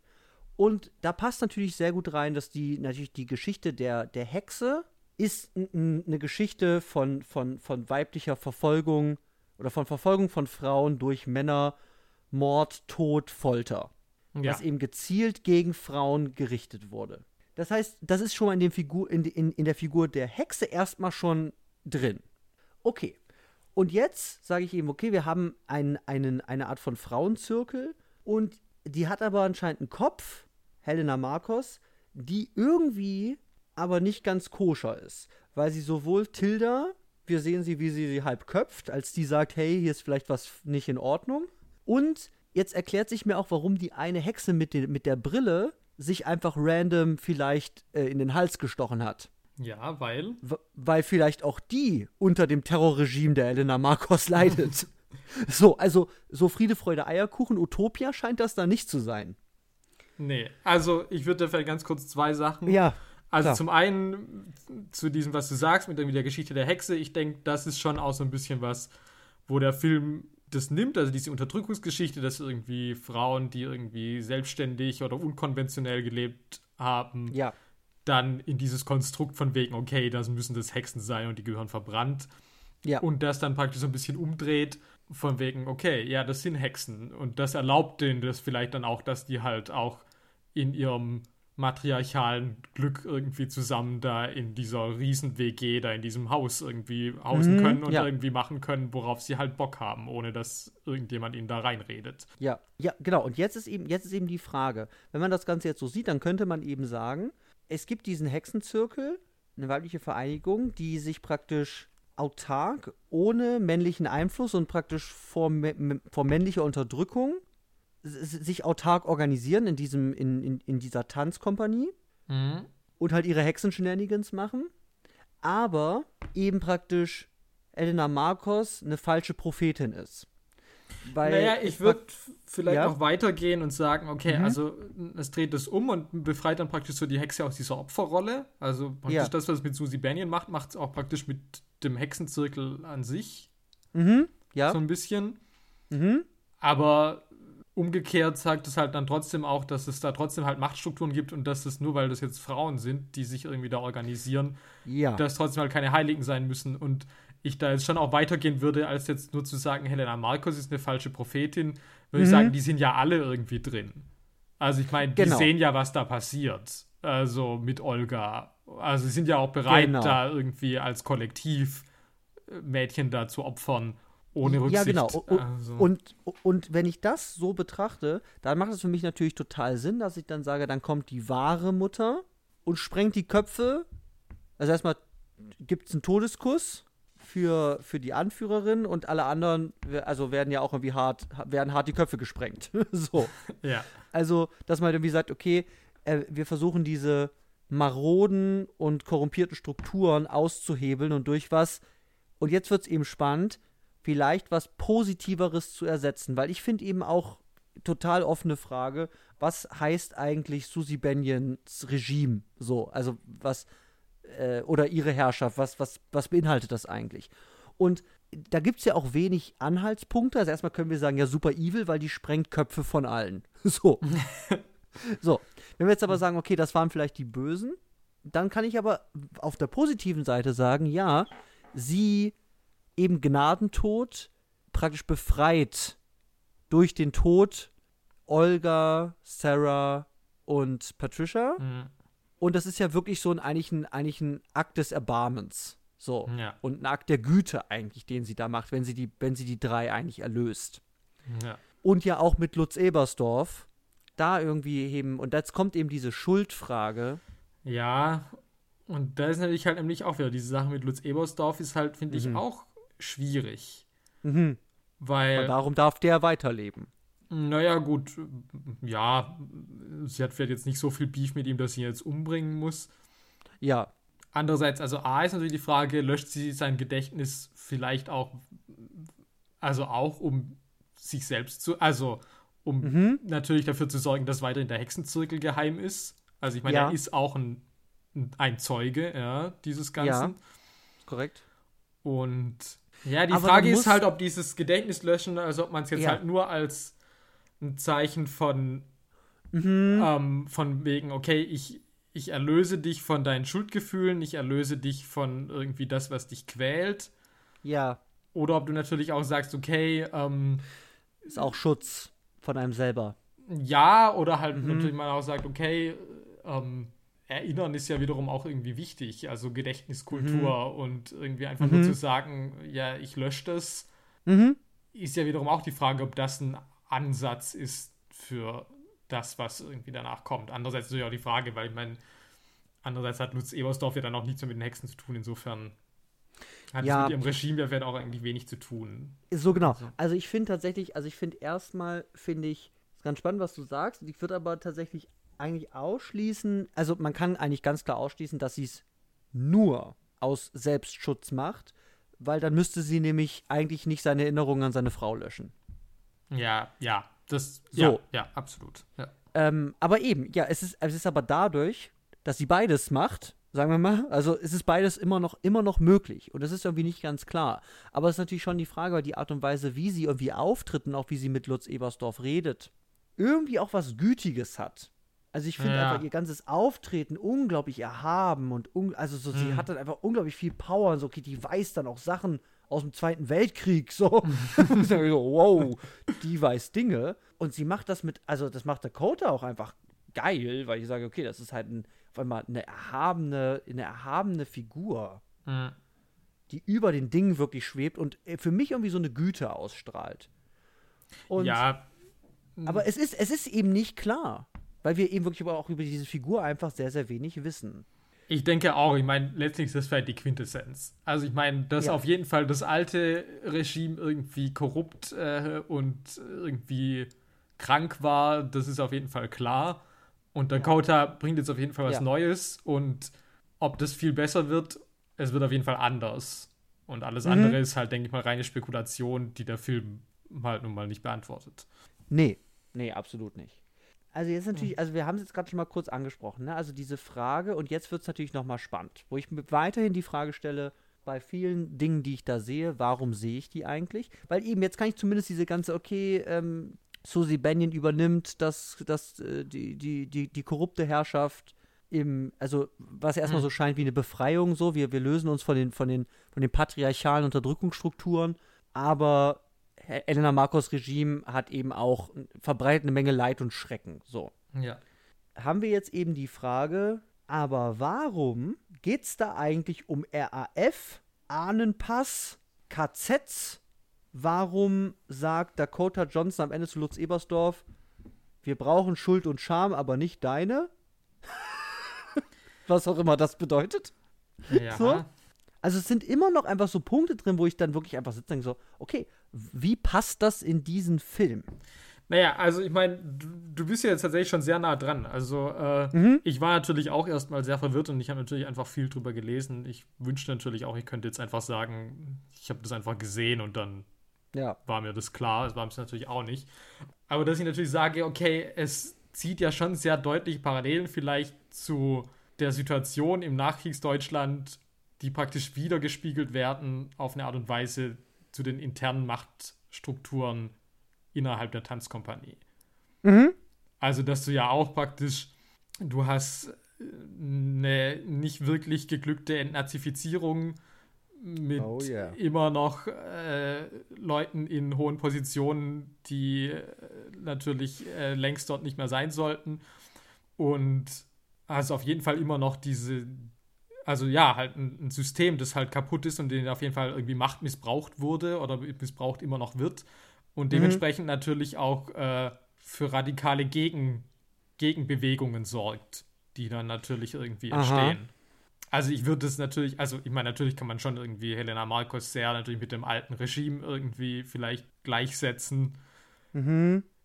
Dann weiter würde ich jetzt nicht gehen. Also ich würde jetzt nicht irgendwie so weitergehen und zu so sagen, so keine Ahnung, Madame Blanc ist die RAF oder sowas. Also ich glaube, da kommt man nicht weiter, wenn Nee. man jetzt irgendwie sagt, Nee. irgendwie, man muss das jetzt eins zu eins irgendwie übertragen, aber man kann auf Nee. jeden Fall sagen, dass es trotz allem irgendwie, ja, eben diese Machtkämpfe und diese kollektive Unruhen irgendwie sich einfach irgendwie gegenseitig bedingen. Und das ist ja auch tatsächlich, dass, dass Susie Benyon irgendwann sagt, It's all a mess, the one in here, the one out there. The mess that's coming. Also, Mhm. da wird es ja auch nochmal ganz, ganz explizit irgendwie aufgegriffen, dass das Chaos hier drin auch ähnlich ist wie das Chaos, das, Okay. das Deutschland durchmacht auf dem Weg in irgendwie ein wirkliches Mhm. Nachkriegsdeutschland, in dem wirklich irgendwie dann dieser ganze, ja, dieser ganze Konflikt irgendwann Mhm. vielleicht wirklich aufgearbeitet und aber dann auch Ja. hinter sich gebracht werden kann. Ja, es ist also, also wo sich mir dann tatsächlich erschlossen hat, warum die RAF ist, dass sie ja auch dann diesen Fall bringen, dass sie sagen können, okay, wir, sie haben hier jemanden, der, der in Nazi-Zeiten hohe Position hatte, Genau. aber eben halt dann nach, dem- nach dem Krieg weiterhin gesellschaftlich angesehen war. Ja. Ähm, und die sich eben damit praktisch auseinandersetzen oder halt äh, wirklich radikal zu schlimmen Taten irgendwie schreiten. Aber wirklich diese Frage nach eben aufgearbeiteter Schuld, die ja, Ja. irgendwie dann auch durch das, was Lutz Ebersdorf mit seiner Frau und so hätte das kommen sehen, das ist ja auch alles nur wie fragmentiert, kommt das immer, immer wieder. Aber dann verstehe ich das zumindest. Sage, okay, RAF erschließt sich mir, weil es hat irgendwie was mit eben so einer Art von kollektiver, nationaler Schuld ja auch irgendwie zu tun. ja. Und diese. aber ich- ah, Äh, äh, ja, sorry, ich wollte nur sagen, also ich, ich, fand ganz, ich fand ganz spannend, was du vorhin kurz angedeutet hast, ist ja dann die Frage, warum, warum, warum Lutz Ebersdorf, sagen wir mal, überlebt oder seine Erinnerung vielleicht aus einem Akt der Güte irgendwie gelöscht bekommt und man seine Schuld und Scham nicht braucht. Ja, genau, also da geht das, finde ich, ja auch dann in so eine Richtung MeToo vielleicht fast schon irgendwie. Also auch mit diesem, dass sie einen Zeugen brauchen, der praktisch bestätigt, wa- was, was diese Frauen tun. Dass du ja ein bisschen auch diese Storyline hast von wegen, wenn Frauen äh, Männern die Wahrheit erzählen, dann glauben die das nicht, bis sie es nicht selber gesehen haben oder sagen ansonsten erstmal, Genau. ihr seid verrückt. Ja, genau. Und der ist jetzt, also das mit dem Ahnenpass habe ich tatsächlich nie so ganz verstanden. Irgendwie. nicht. Ähm, da bin ich irgendwie überfordert, also was damit es auf sich hat. Aber Mhm. auf jeden Fall wird einmal ja auch gesagt, irgendwie, dass er schon längst hätte das Land mit seiner Frau verlassen können und es aber nicht gemacht hat. Und da natürlich Ja. dann irgendwie auch so ein bisschen suggeriert wird, dass er diese ganze Gefahr auf jeden Fall irgendwie unterschätzt oder nicht so ernst genommen hat. Mhm. Und er zumindest ja das alles irgendwie gesehen hat und nichts dagegen unternommen hat. Und ich glaube, das ist, Ja. worum es da so ein bisschen geht. Es ist praktisch also, das ist so eine Schuld durch Inaktivität oder durch zu spätes Handeln zumindest. Also, weil er Ja. ist ja an sich dann schon auch bemüht, also auch was ja die Hexen angeht, aber er rettet trotz allem ja weder Patricia noch Sarah irgendwie. Mhm. Also, wo man, und wo ich dann halt das mit, wir brauchen Scham und Schuld, aber nicht deine, so verstehe, von wegen, dass seine Schuld, die er auf sich geladen hat und die er ja eh schon, also was seine Frau angeht, ja jetzt schon irgendwie ein halbes Jahrhundert irgendwie mit sich rumträgt, natürlich im Vergleich zu den wirklichen Monstern, die irgendwie ja wirklich, die eben nicht nur durch Zusehen oder durch zu wenig Handeln, sondern durch wirklich aktives Handeln ähm, Mhm. große Schuld auf sich geladen haben. Dass natürlich viel mehr die Ja. zur Rechenschaft gezogen werden müssten und das eben auch gedanklich, also dass die mit ihrer Schuld und mit ihrer Scham wirklich leben müssen, um dafür zu sorgen, dass sie sowas nicht mehr tun, im Idealfall. Ja. Und das aber bei dem Arzt jetzt sozusagen zweitrangig ist, vor allem natürlich auch angesichts seines hohen Alters. Also sowas würde ich da Mhm. so. Ja, ich finde, ich, ich finde, ich finde das, ich finde das eine ganz spannende Lesart, weil das dann ja eigentlich über, sagen wir mal, symbolische Akte im Film so eine Art von, ja, so eine Art von Wertigkeitsabstufung macht von eben, welche Schuld wiegt wie schwer. Dass man eben sagt, okay, die Leute, die wie, wie Elena Marcos und die aktiv die Strukturen wirklich gestalten und aufrechterhalten, Ja. auch die Frage, ne, wie terrorisiert sind die oder kriegen die nicht auch einfach den Kopf abgeschlagen? Aber zumindest, ja, ne, ist auch Ja. nicht ganz einfach, aber zumindest haben die Elena Marcos bewusst unterstützt, wenn sie die Wahl hatten, Madame Blanc zu unterstützen, die vielleicht, wo wir auch nicht genau wissen, was die eigentlich für einen Kurs gefahren hätte, aber zumindest vielleicht einen moderateren Kurs. Ja, also so. tatsächlich, also da habe ich heute noch was gelesen, jetzt habe ich es leider nicht mehr offen, wo man mhm. dann tatsächlich auch gesagt hat, dass das drei ja natürlich die drei Figuren sind, die von Tilda gespielt werden. Also und wo das ja. dann tatsächlich doch auch nochmal einen, einen oh. narrativeren Sinn machen würde, diese Besetzungspraxis. Okay, stark. Mhm. Also das ja. hat mich, also habe ich auch vorhin erst gelesen und war dann so, wow, okay, das hätte ich natürlich irgendwie nie so gesehen, aber dann würde das okay, für mich die ganze so Existenz von Lutz mhm. Ebersdorf wirklich nochmal ganz anders rechtfertigen, wenn du wirklich mhm. sagst, dass es drei verschiedene Formen sind von Handlungsweisen und Schuld auf sich nehmen. Von Schuld, ja, ja. Und eben, dass man dann sagt, Susie Bennion ermächtigt sich, dann ähm, ermächtigt sich dann tatsächlich dazu, ähm, zu entscheiden, wer hat Strafe verdient und wer vielleicht Vergebung. So. Und dann zu sagen, Lutz Ebersdorf als Mitläufer oder eben nicht Handelnder hat Gnade verdient gegenüber den anderen, die die Strukturen Vorschub leisten ja, oder sie ja. eben tatsächlich irgendwie davon auch hart profitieren. Ja, also ihr merkt da draußen hoffentlich auch, das ist super komplex. Absolut. Es ist halt mega insane komplex. Es und ist halt so komplex. Also ich es ist halt und es nicht, steckt halt so halt viel sagt, drin. Schuld, du und du nicht. So, sondern es ist alles wirklich in diesen Bildern, die erstmal eigentlich riesige Fragezeichen irgendwie sind. Ich würde auch sagen, wir kratzen hier nur so an der Oberfläche. Also mega. was da irgendwie auch dann irgendwie noch so Boah. an Details die einem hier noch entgegengeworfen werden. Also ich meine, natürlich ist vieles einfach auch super ambig, aber ähm, ja, mega. Es aber es gibt auf halt jeden halt Fall genau, es gibt aber auf jeden Fall erstmal so eine Art von fehlende Verbindung zwischen vielen Elementen dieses Films, die sich dann aber über gewisse Lesarten dann doch irgendwie verbinden lassen, aber die liegen jetzt nicht einfach auf der Straße und man kann die einfach aufheben. so. Genau. Und dann, wenn ich sage, ich habe es einmal aufgehoben, dann habe ich sondern ich muss immer weiter, immer weiter, immer weiter, weil das gar nicht aufhört, sich dann irgendwie in einer Metaphernlogik weiter irgendwie vielleicht erschließen zu können. Ja. Aber ich muss da schon sagen, ich finde es schon sehr ergiebig, weil ich eben am ja. Anfang auch natürlich schon dachte, okay, ich finde es natürlich geil, aber ich natürlich auch so ein bisschen, okay, es ist so ein bisschen so ein prätentiöses, wir schmeißen jetzt halt mal irgendwie alles rein. Mhm. Und ich mir nicht ganz sicher war, ob das alles jetzt irgendwie was Kohärentes ergibt. Und desto mehr ich jetzt mich damit beschäftige, desto mehr denke ich so, ah, okay, es geht alles doch tatsächlich ziemlich gut auf. Ähm, mhm, ja. Und es ist nicht einfach ja. so, dass man noch sagt, so, ja, und jetzt hier noch die RAF und hier noch ein bisschen irgendwie noch ja, genau. mehr Feminismus und noch mehr irgendwie, ja, was ist eigentlich mit den Frauen und was ist eigentlich noch mit dem Tanz? Also auch Kunst ist natürlich auch sowas, äh, was ich auch mhm. schwierig finde, was der Film mir dazu alles sagen will. Ja. Also wenn beispielsweise Helena Markus am Schluss sagt, this isn't vanity, this isn't art, dann ja. weiß ich auch nicht ganz genau, ähm, warum sie das in diesem Moment sagt. Ja. Aber das ist vielleicht jetzt eine Überleitung generell mal auf das Thema Tanzen, was ja auch irgendwie ein ja. großer Aspekt dieses Films darstellt. Ja, und da bin ich natürlich jetzt super hooked, weil also erstmal, und das ist eben auch im Vergleich zu, eigentlich gut zu sehen im Vergleich zum Original. Ich sage, da geht es auch ums Tanzen. ja. Aber da lässt sich ganz klar irgendwie durch die Unterschiede auch ganz klar irgendwie sehen, okay, wo sind wirklich die Schwerpunkte auch vielleicht dieses Remakes. Und erstmal würde ich sagen, ja, ähm, was haben wir überhaupt hier für einen Tanz? Und das finde ich eben auch ganz spannend, dass er eigentlich sagt, wir haben die 1970er in Deutschland.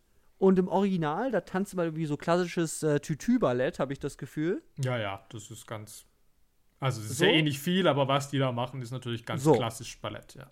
Genau. Und jetzt bin ich eben hier in irgendwie halt Contemporary 70er Jahre Tanz, was eben entgegen so einer, so einer sagen wir es, dieser Stereotypenvorstellung von, von Ballett ja. und irgendwie Tanz ja damals einfach total Mode war es ist eben die Zeit von Pina Bausch zum Beispiel. Ja. Und irgendwie, äh, boah, ich bin voll raus sonst, aber äh, ich sag's halt, weil gut, Tilda, man muss es einfach sagen, sieht halt aus wie Pina Bausch. Ja, die Referenz ist sehr eindeutig. Schaut euch mal Bilder an und dann, dann sagt uns Bescheid, wenn ihr, wenn ihr da nicht übereinstimmt. Aber das würde ich schon ganz klar sagen. Und eben, wir haben sehr, sagen wir mal, ja, eine freiere Form von Bewegungen die eben sehr auf, auf, auf, auf Energie und wirklich Körperausdruck geht, als um die, um den technisch perfekten Vollzug von, von, von tradierten Figuren, wie, ja. wie im klassischen Ballett. Ja, es wirkt alles sehr expressionistisch, sehr scharfkantig auch. Ja, und mit einer Menge eigener, eigener Gestaltungsgewalt ja auch dann, ja. dass man dann sagt, okay, ähm, die Choreografien von äh, Madame Blanc, die, die haben auch einfach eine sehr, sehr starke eigene Handschrift. Hm. Das heißt dann Volk, wo ich auch, uh, ja, das ist ein Riesenthema. Auch, das ist natürlich groß aufgeladen, ja. auch darüber könnte man sich sehr lange unterhalten.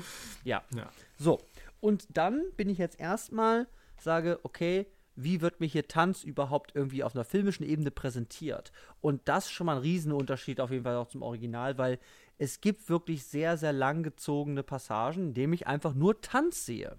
Ja. Also, und wo auch ganz klar mit irgendwie weiten, totalartigen äh, Einstellungen, ganze Bewegungsabfolgen ungeschnitten gerne mal auch gezeigt werden also wenn ich so an die, an die, an die Performance von, von Dakota denke, da sind auch viele Schnitte drin, aber es ist zumindest nicht so, dass ich sage, okay, Dakota einmal mit dem Arm gezappelt und die kann gar nicht tanzen, sondern ich habe schon das Gefühl, also irgendwie, da, würden, da werden mir wirklich Körperbewegungen in Gänze irgendwie auch präsentiert, wo ich merke, geht es um die Übertragung von Tanzenergie oder ein Einfangen wirklich von diesen Bewegungen und dem speziellen Ausdruck dieser Choreografien. Mhm. Ähm, und das zieht sich natürlich durch den Film. Wir haben immer wieder, ne, wir haben irgendwie längere Probensequenzen und wir haben eben dann auch diese, diese Volkaufführung und dann eben auch noch den Hexensabbat, der eigentlich auch eher einer großen, ja, auch in Teilen wirklich einer großen Tanzperformance irgendwie ähnelt. Ja. Also der Film nimmt sich auf jeden Fall eine Menge Zeit und Raum, mir Tanzbewegungen sehr expressiver Art darzustellen und filmisch einzufangen. Jetzt natürlich die Frage, und das haben wir uns beim Original auch schon gestellt, warum haben Hexen eine Tanzkompanie slash eine Tanzakademie? Also, was ist es am Tanzen, dass die nicht sagen, ja, wir können auch eine Schreinerei oder äh, pff, ein Buchbindegeschäft oder sowas leiten? Ja, und ich würde mal sagen, im Original gibt es dafür keinen Grund. Die könnten genauso gut auch eine Tischlerei haben, weil ja. die sitzen halt irgendwo. Und warum genau die jetzt sagen, wir haben eine Tanzschule, ist völlig unersichtlich. Ja. Und macht jetzt eigentlich keinen Sinn in dem Sinn. Ja, und genau. hier. Du brauchst halt eine Institution und das ist halt hier eine Tanzschule. Ja. ja. Und hier ist natürlich schon ganz anders, weil hier wirklich auch der Tanz auch als Magie eingesetzt wird.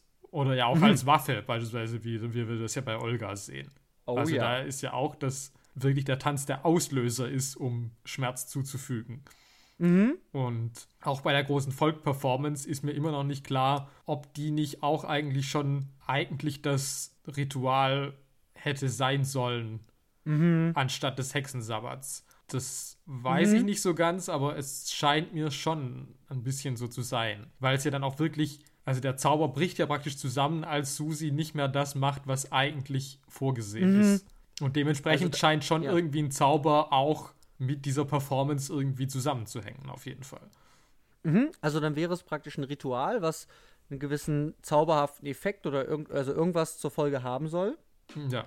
Und eben darauf, daraufhin ausgelegt ist, dass du eben nicht die entsprechenden Worte, wie man das so kennt, so liest die drei Sätze aus dem Zauberbuch und dann geht der, geht der Fluch los, sondern dass man sagt, das würde hier über eine, ähm, über eine ab, genaue Abfolge von gewissen Bewegungen tatsächlich funktionieren. So scheint das für mich, ja. So, Genau, und dann ist eine ganz klare Verbindung da, sage, okay, deswegen brauchen die auch tatsächlich eine Tanzkompanie. Und natürlich hat auch irgendwie die Geschichte äh, irgendwie der Hexe, weiß nicht, irgendwie tanzt irgendwie lachend ums Feuer oder so, mhm. ist natürlich auch irgendwie immer mit drin. Ja, das stimmt, ja. Und besonders bei dem Hexensabbat ist eben klar, ja gut, das ist, wenn ich das irgendwie sehe, würde ich sagen, das ist eine Tanzperformance. Aber wenn ich auch weiß, es ist ein Hexenritual, sage ich, ja, es ist aber auch ein Hexenritual. also, also das liegt hier gar nicht so weit auseinander. Ja. Dass ich irgendwie sage, ja, klar, irgendwie, irgendwie nackte Körper, Blut, ja, in, in Bewegung, in Trance, gehört irgendwie zu so einem zauberhaften Ritual. Mhm. Ähm, irgendwie dazu. Das ist ja schon noch irgendwie motivgeschichtlich, also da lässt sich das sehr, sehr gut verbinden. Und da äh, verstehe ich dann eben auch, okay, die haben dann auch einfach eine Tanzschule oder eine Tanzkompanie. Die Frage ist natürlich auch, inwieweit natürlich die, wenn wir es doch als Fassade sehen, so eine klassische Konnotation von Tanz und Weiblichkeit, also dass es vielleicht da weniger auffällig ist, dass es irgendwie 20 Ladies sind, die es leiten. Hm, ja, also, wenn, ja. wenn wir aus so einer, aus, aus so einer sehr sexistischen Zuschreibungslogik raus das irgendwie denken würden. Aber da gibt der Film mir jetzt keine, keinerlei Hinweise, ja, irgendwie auch sage, ja, äh, eine sagt, oh, zum Glück äh, haben wir eine Tanzschule, fallen wir nicht so auf. Also das sagt niemand. ja, so. äh, nee, aber ich meine, das ist ja schon nicht so falsch. Aber andererseits ist halt die Frage ähm, auch, weil, so wie ich Madame Blanc lese, ist die natürlich schon auch irgendwie Künstlerin. Also die ist Hexe, aber die interessiert Ja. sich halt schon auch für ihre Kunst und ihre Choreografien. Die hat ja auch eine Eitelkeit. Also wenn sie Susi fragt, wie war das Volk, vor demjenigen zu tanzen, der es kreiert hat. Also dann... Nee, halt, andere Frage. Ah, genau, ja, oh, das ist eitel. Ähm, ja, Ja. dann ist ja schon klar, okay, also da geht es ja nicht einfach nur darum, dass sie, dass sie gesagt hat, okay, ich habe das halt irgendwie Volk gemacht, weil das, keine Ahnung, ähm, ich musste irgendwas machen, weil, damit so das hier läuft. Eins, zwei, drei irgendwie und dann drehen wir Ja. uns und dann irgendwie passiert ein Fluch, sondern ich würde schon sagen, sie ist Künstlerin. Die Frage ist natürlich, wie das schon bei Helena Marcos oder so ist. Also deswegen ist ja auch wieder die Frage, wenn das so Gegenspieler sind, ist es vielleicht auch so, dass es bei den anderen, also dass es vielleicht unter dem Regime von Marcos eigentlich nur darum gehen würde, eben nur um Magie und Blanc wird zum Kunst gehen? Ich weiß es nicht, aber ich stelle es zumindest mal in den Raum. Das ist. Mhm, ja, okay. Es ist halt die Frage, weil es ist ja eigentlich immer noch Helena Marcos Regime. Ja, Also auch wenn sie die Choreografien macht, ne, ist halt die Frage. gut, Aber man weiß halt ja Frage, nicht, wie lange Helena Marcos. Helena Marcos? Ja, Ja, also, man weiß ja auch nicht, wie lange Helena Marcus halt schon nur irgendwie da im Bett liegt, weil sie halt irgendwie halt Ja. völlig. Also es kann ja schon Jahrhunderte sein, das wissen wir ja alles nicht. Also wir haben keine Ahnung, wie diese Ja. Hexenzeitrechnungen. Ja. Und die, die Frage ist ja auch, also es sind ja alle super angetan von den, von den Tanzperformances von Susie Bennion. Also die kommt da hin und sagt, ja, sie haben keine Vorerfahrung, ich weiß gar nicht, warum sie diesen Termin bekommen haben. Hier, bitte tanzen Sie. so, Ja. das ist schon mal die geilste Einleitung aller Zeiten. ja. Ah, Ähm, lieber ohne Musik. Genau. so, also richtig schön in die Fresse. Wir wollen dich eigentlich hier gar nicht haben. Und dann macht sie halt da den Tanz aus der Hölle. Also geil, geil, geil. Und alle sind sofort, huh, habt, habt ihr das gesehen und so. Und äh, Ja, klar. Und Madame Madame Blanc Blanc- spürt es ja schon im Nebenzimmer. Genau, und sie kommt dann, genau, weil sie halt die Energie und die. Macht dieser, dieses Tanzes merkt. Und dann ist eben die Frage da ja auch, da kann man eben einmal sagen, wenn die sich alle freuen, alle ganz heiß sind, dass sie natürlich sagen könnten, ja geil, weil dadurch eignet die sich perfekt für das geile Ritual, um Elena Marcos weiter am Leben zu erhalten. Wenn ich aber in Tildas Augen gucke, dann habe ich eben auch das Gefühl, dass ich eben dort auch eine wirkliche Begeisterung, also für die Kunst des Tanzens und eben nicht nur als Mittel von, ah, die Lady würde sich eignen für Ritual, Ja, sondern vielleicht wirklich auch eine, eine, eine Freude an der Art und Weise, also was sie als künstlerischen Ausdruck dort irgendwie macht. Ja, gut, ich meine, ich will natürlich auch noch weitergehen, dass ich natürlich auch sage, dass da ja natürlich auch ein sexueller Subtext da ja natürlich auch irgendwie immer mitschwingt, da irgendwie in Oh, Tildas Augen. yeah. Also da, ähm, also es ist ja auch wirklich öfters auch von der Liebe zwischen den beiden später auch wirklich, ähm, also wirklich auch im Text die Rede. Oh, Also yeah. wenn Dakota irgendwie sagt, du willst mich nicht wählen lassen, weil du mich liebst oder sowas, oder sagt nicht auch dann Helena Mhm. Markus irgendwie, irgendwie was, ja, sie will das Ritual stoppen, weil sie dich liebt oder irgendwie sowas? Mhm, mhm, ja. Es ist natürlich auch in diesem Ganzen, ne, irgendwie, äh, es ist, als ob ich mir vorstelle, irgendwie Sex zu haben und sagt sie, was, Sex mit einem Mann? Also das klang schon so vorwurfsvoll. Ja, ja, ja, ja. Oder So halt bisschen, auch, um ne? halt ein bisschen nachzu... Also, oder halt, um halt auch ein Genau, bisschen ja. nachzubohren. So gegen, okay, was kommt da? Ja, genau, okay. Ja, das ist auf jeden Fall auch eine Deutungsdimension. Ich sage, okay, da ist natürlich auch eine Faszination für die Person selber vielleicht. Die aber, Aber- wahrscheinlich natürlich auch logischerweise auch von der künstlerischen, von dem künstlerischen Ausdruck Genau, auch also erstmal angefacht wird. Also ich meine, das Genau. Ist jetzt nicht nur, dass ich sage, sie findet Dakota heiß, sondern natürlich irgendwie ist es natürlich auch von dem, was sie da sieht, was sie da eben auf dem Tanzboden halt so machen kann. Ja, und sie macht halt alles. so. Ja, okay. Okay, dann, dann würde ich sagen, dann haken wir den Tanz, äh, haken wir mal ab. Und dann kommen wir jetzt zur, zur großen Kernfrage. Oh, ja, die Gretchenfrage. Ja, und das ist jetzt, ist es eigentlich ein Remake? Weil wir haben jetzt schon wirklich viel angesprochen und wenn ihr das, also wir haben es noch nicht direkt angesprochen, nur so teils, aber wir haben vieles gesagt, was, wenn ihr die letzte Folge gehört hättet, vielleicht auffällt, boah, was? Das hat aber vielleicht gar nicht mehr so viel mit dem aus der letzten Folge irgendwie zu tun. Und das ist ja erstmal der, also das ist der ganz klare Eindruck, wenn ich die beiden hintereinander gucke, sage ich, boah, was? Die haben den gleichen Titel, aber puh, ich weiß nicht, wie viel eigentlich noch mehr. Was sagst du dazu? Ist es ein Remake? Ich changiere ein bisschen dazu. Also, als ich jetzt das Ja. Remake im Kino gesehen habe, war ich natürlich auch nur so, was zur Hölle war das? Also, Ja. ich liebe das, aber was war das? Okay. Und dann habe ich natürlich jetzt neulich das Original ja wieder geguckt und dann habe ich schon wieder gedacht, so, na gut, ich verstehe schon, dass es Sachen gibt, also dass ich sage, okay, auch im Original ist es irgendwie ein Matriarchat, also dementsprechend zu sagen, weibliche Machtstrukturen, okay, verstehe ich. Ich habe dieses Märchen Deutschland gesehen und habe natürlich gedacht, okay, ich verstehe schon, dass du sagst, hey, hm, dieses Deutschland, das ich da sehe, das gab es ja gar nicht. Ja, okay. Äh, dann packe ich das Ganze in den, irgendwo- in den genaueren Zeitkontext. Genau, jetzt so. gucke ich Mhm. doch mal an, was ist da tatsächlich passiert. Ich verstehe, Mhm. dass ich sage, hey, das spielt irgendwie an einer Tanzakademie, aber ich sehe halt irgendwie drei Sekunden Tanz und mehr nicht. Ja. Ähm, äh, das interessiert mich aber. Also, dass ich sage, okay, ich nehme diese Themen, die ja schon irgendwie auch drin ste stecken, also die jetzt nicht völlig Mhm. aus der Luft gegriffen sind, und sage aber, okay, die werden im Originalfilm halt nicht beachtet, dafür interessiert er sich nicht und ich Mhm. nehme mir jetzt aber Raum dafür und arbeite das aus. Das würde Ja. ich sagen, das ist ja eigentlich auch wirklich das, wo ich, wie wir das ja auch bei der Cape 4 Folge haben, wo ich sage, dafür ist doch ein Remake eigentlich da.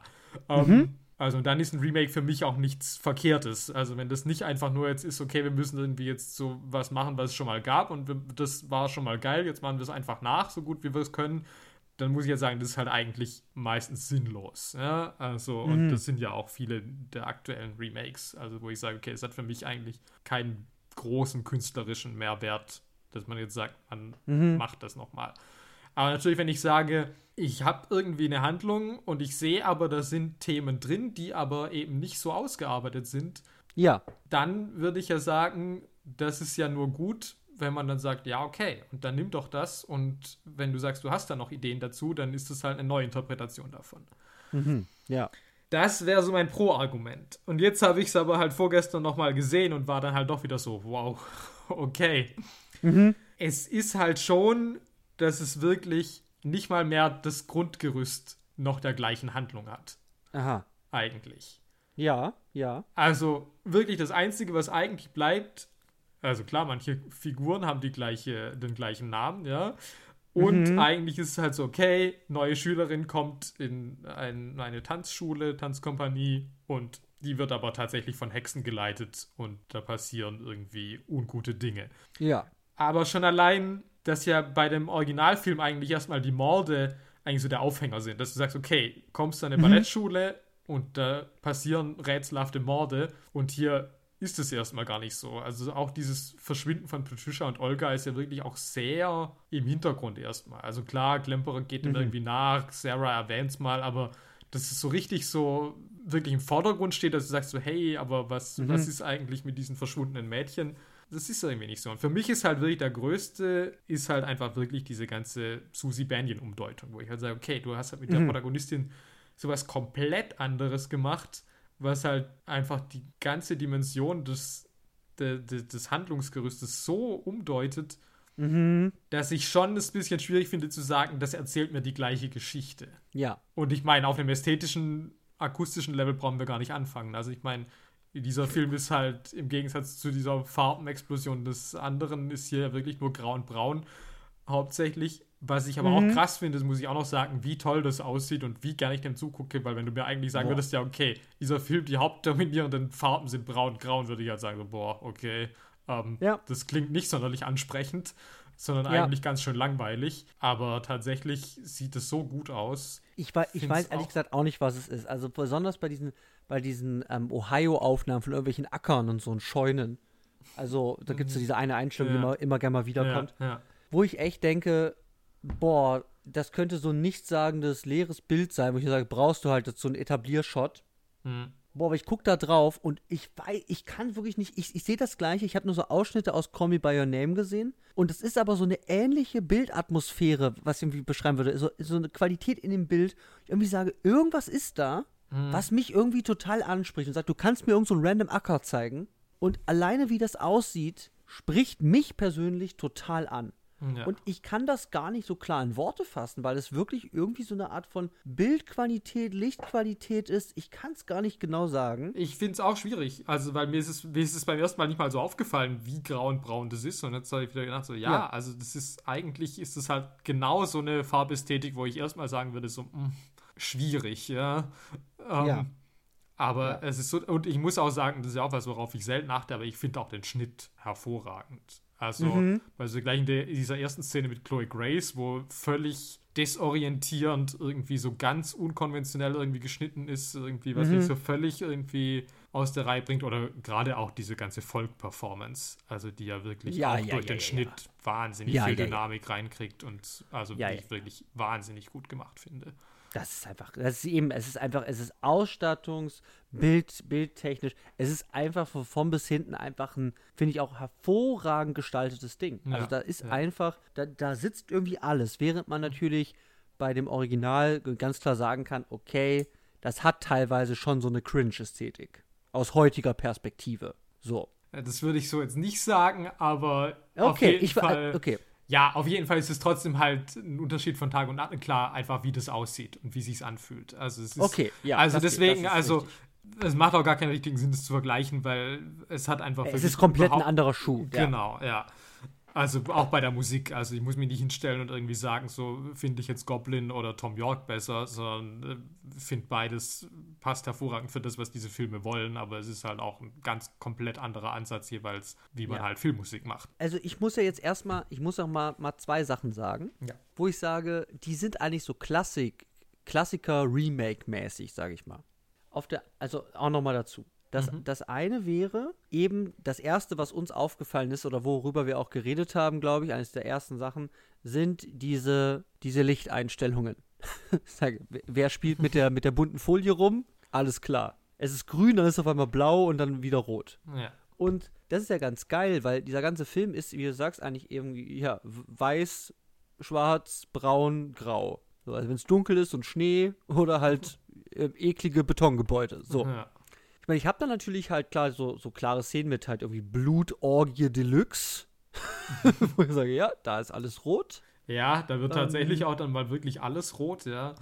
Ja, wo ich sage, okay, ja, komplett rote Zimmer, komplett rote Orgie, alles klar. Aber es gibt ja wirklich diese dann ja auch ähm, scheinbar ähm, digital gemachten Bildeinfärbungen bei der, bei, es gibt dann so gegen Ende, wo man nochmal die Mutter die ja, ja, sterben genau, liegt, ja, ja. wo ich sage, da wird das Bild halt auf einmal rot, wo ich sage, es ist halt ein digitales Verfahren und nicht, da wurde innen drin Scheinwerfer halt irgendwie rot, wurde da rot geleuchtet. Aber das hat für mich zumindest so eine Art von Reminiszenz oder so ein Verweis mhm. auf diese, auf diese Färbungsverfahren. Und ja, natürlich der Klassiker, was wir bei Cape 4 ja auch gesehen haben, ja, Martin, Martin Balsam. Oh Gott, ich habe sie am Anfang ganz vergessen. Ich hätte sie beim Cast eigentlich ja, erwähnen wollen. Ja. Ist, ist, dass wir natürlich Jessica Harper ja. ähm, haben, ähm, eben nicht als Susie Benyon, sondern als die Fata Morgana, die Halluzinationserscheinung, Hexen induziert von Lutz Ebersdorfs Frau. Mhm. Wo ich dann sage, ja gut, das hat kein, also hätte auch sonst jemand sein können, aber es ist eben Jessica Harper, wo ich halt sage, okay, das ist eben so ein Querverweis auf den ja. Originalfilm. Ja. So, und das sind so klassische halt Meta-Shenanigans, die wir auch bei Cape 4 gesehen haben und die ja auch immer wieder, ja, weiß nicht, hier 21 Jump Street hat dann Johnny Depp ja, und so ja, nochmal. Ja. Also das ist ja so ein klassisches Verfahren, was man immer wieder kennt und das haben wir auch hier. Ja. Ja, und sonst, also ich du hast schon ganz gut gesagt, ne? Es ist einfach wirklich schwierig, diese beiden zu vergleichen, weil sie eben wirklich was anderes wollen. Also wo ich sage, ja klar, ähm, irgendwie das sind Hexen, ist, ist ja so ein bisschen so eine Art von Reveal im Original. Ja. So, es kommt dann raus, ah, das steckt dahinter, es sind Hexen. Und hier ist halt, ja, es ist halt ziemlich schnell. ja, halt. ich, ich, weiß auch gar nicht, wann es klar ist, aber eigentlich, naja, gut, in der ersten Szene, eigentlich, Chloe Grace ja. sagt, ja, das sind Hexen. Ja. Genau, sie sagt das schon ziemlich schnell, ja. es sind Hexen. Und dann so, ja, okay, ähm, ich meine, die macht da ihren ersten Tanz und Ol ich meine, wann stirbt Olga? Also dann ist ja eh schon klar, okay, irgendwas ist hier nicht in Ordnung. Also irgendwas Übernatürliches geht hier ab. Und ich glaube dann schon, dass das Hexen sind. Also, ich meine, ja. ich habe das Original gesehen und dann kriege ich das irgendwie vielleicht auch dadurch irgendwie hin. aber es ist halt irgendwie ziemlich schnell eigentlich klar. Ja, ich meine, es ist ein Horrorfilm und äh, im ersten, in der ersten Szene sagt eine Frau, ja, das sind Hexen. Und ich meine, klar, man könnte noch denken, okay, die ist verrückt, aber ich meine, dann sehe ich halt auch, dass diese Tanzkompanie ist irgendwie bevölkert von zig älteren Frauen, die, Die halt irgendwie, die irgendwie merkwürdig sind. Also, Ja. das ich liebe die alle. Ich lieb muss die auch echt sagen, so. ich liebe die alle. Egal wer da rumläuft. Ich muss auch sagen, ich meine, dieser Film ist schon so lang und ich könnte Ja. mir aber super gern irgendwie eine ganze Miniserie irgendwie noch zu all diesen Figuren, aber vor allem natürlich zu all diesen Hexen. Und vor allem, ich muss es sagen, Angela Winkler und Ingrid Caven, also halt Ja. alles, was die beiden machen, Ey. das liebe ich halt so sehr. Also es, Ist, Also. es, ist, es ist wirklich absurd, weil ich kann wirklich nicht sagen, dass, dass mich wirklich irgendwie Darstellungen im Original tatsächlich so, so irgendwie halt gecatcht hätten. Nee, Schauspielführung ist nicht Dario Argentos äh, Steckenpferd. Aber wo ich natürlich sage, okay, also sorry, ähm, Dakota Johnson, also das schaue ich mir super gerne an. Ah, dann kommt halt Tilda und ich sage, alles klar, Tilda rockt es von vorn bis hinten in allen Rollen, die sie irgendwie hat, einfach weg. Und dann kommt halt irgendwie Angela Winkler, wo ich sage, die könnte, so, die könnte da so eine random Performance machen. Ja, sie, sie ist halt so eine Grande Dame des deutschen Kinos und sie tritt dann da auch auf und sagt, ja, ich mache hier das Sekretariat. so, sage ich, okay, Angela Winkler war auch da. So. Aber erstmal, was sie da alles irgendwie macht, bei diesem Hexensabbat und so, wofür sie sich da auch irgendwie hergibt, für irgendwie Blutspritzereien und so weiter. Ja. Aber es ist einfach wirklich so ein grundsätzliche, also ich würde es wirklich als so eine Intensität in ihren Augen absolut. einfach wirklich, wirklich beschreiben, weil ich gucke dir ins Gesicht und da, da springt mich wirklich was an. total. Da, das ist total krass einfach. Ich kann es auch gar nicht richtig beschreiben, aber es ist auch immer so ein, so ein Grinsen, was sie auch gerne mal hat, wenn, wenn halt Susi wieder eine geile Performance oder so macht, dann steht sie immer so ganz schelmisch so, aber ich gucke dir in die Augen und die macht nicht viel mit ihrem Gesicht und es springen mir eine Million Geschichten und Energien irgendwie entgegen. Und das Ja. ist Wahnsinn. Ja, es durchbohrt dich halt echt. Und ich finde es toll, dass es halt, also es ist super unheimlich und es ist natürlich auch so eine, klar, ich bin eine Hexe und irgendwie, ich Ja. lach hämisch, Ja, wirklich. aber ich finde es halt, ich finde es halt auch diesen Spagat und also bei vielen Hexen, aber vor allem natürlich auch bei ihr, wo ich auch sage, ich finde es unheimlich, aber ich finde es halt auch super witzig. Also, wo ich Ja. auch, also, Ja. wo ich wirklich auch, als ich es jetzt vorgestern gesehen habe, ich habe echt auch wieder viel gelacht irgendwie bei. Aber es, hat, es hat ja auch so einen Charme. Es hat ja auch wirklich so einen Charme. Ja. Dass ich halt wirklich sage, ja, es ist nicht nur evil, sondern ja, die sitzen halt irgendwo halt, die gehen zusammen irgendwie einen trinken oder so, haben da 50 Schüsseln auf dem Tisch und kichern sich halt ab. Sag ich, ja cool, das ist halt auch einfach eine coole, eine coole Crew. Ja, absolut. So. Also auch wenn die da alle da morgens da zum Frühstück irgendwie auftauchen, da in ihrer riesen WG, ähm, Ja. dann denke ich halt schon so, okay, zeig mir mehr vom Alltagsleben dieser Frauen. Ähm, also, Ja, The Real Witches of Suspiria. ja, Das also, wäre halt auch so eine, so eine Serie, so eine Bravo-Serie, die ich mir angucken ja, würde. absolut. Und da ist ja auch eine Menge Intrige und so, was da abgeht. Also da fliegt ja immer so ein Weinglas. das kann ich mir gut vorstellen. Und ich liebe halt, ich weiß nicht, wer sie ist, aber ich liebe ja diese, diese, diese, diese Lady mit dem Zopf, die ja so geboren Ja, Äh, die finde ich auch super, ja. beim Hexensabbat Ja, ja. singt. Aber eben, also es ist einfach von vorn bis hinten und ich habe wirklich auch Probleme mit Mia Goth irgendwie. okay. Also ich weiß nicht, irgendwie, also irgendwie finde ich die nicht, fand ich die bisher nie gut. Aber, also hier geht es auch voll klar. Sag ich, ja klar, das ist Mia Goth. Und halt, weiß ich nicht, äh, Chloe Grace Moretz, ich meine, die hat eigentlich nur drei Minuten am Anfang, Ja. aber finde ich geil. Also muss ich sagen, also die, die machte halt ihre Psychoshow, Wahnvorstellungsgefahr. Also, es funktioniert für mich. Ja, Total. ja, ja, nee, oh, da ist, da ist einiges los mit der. so.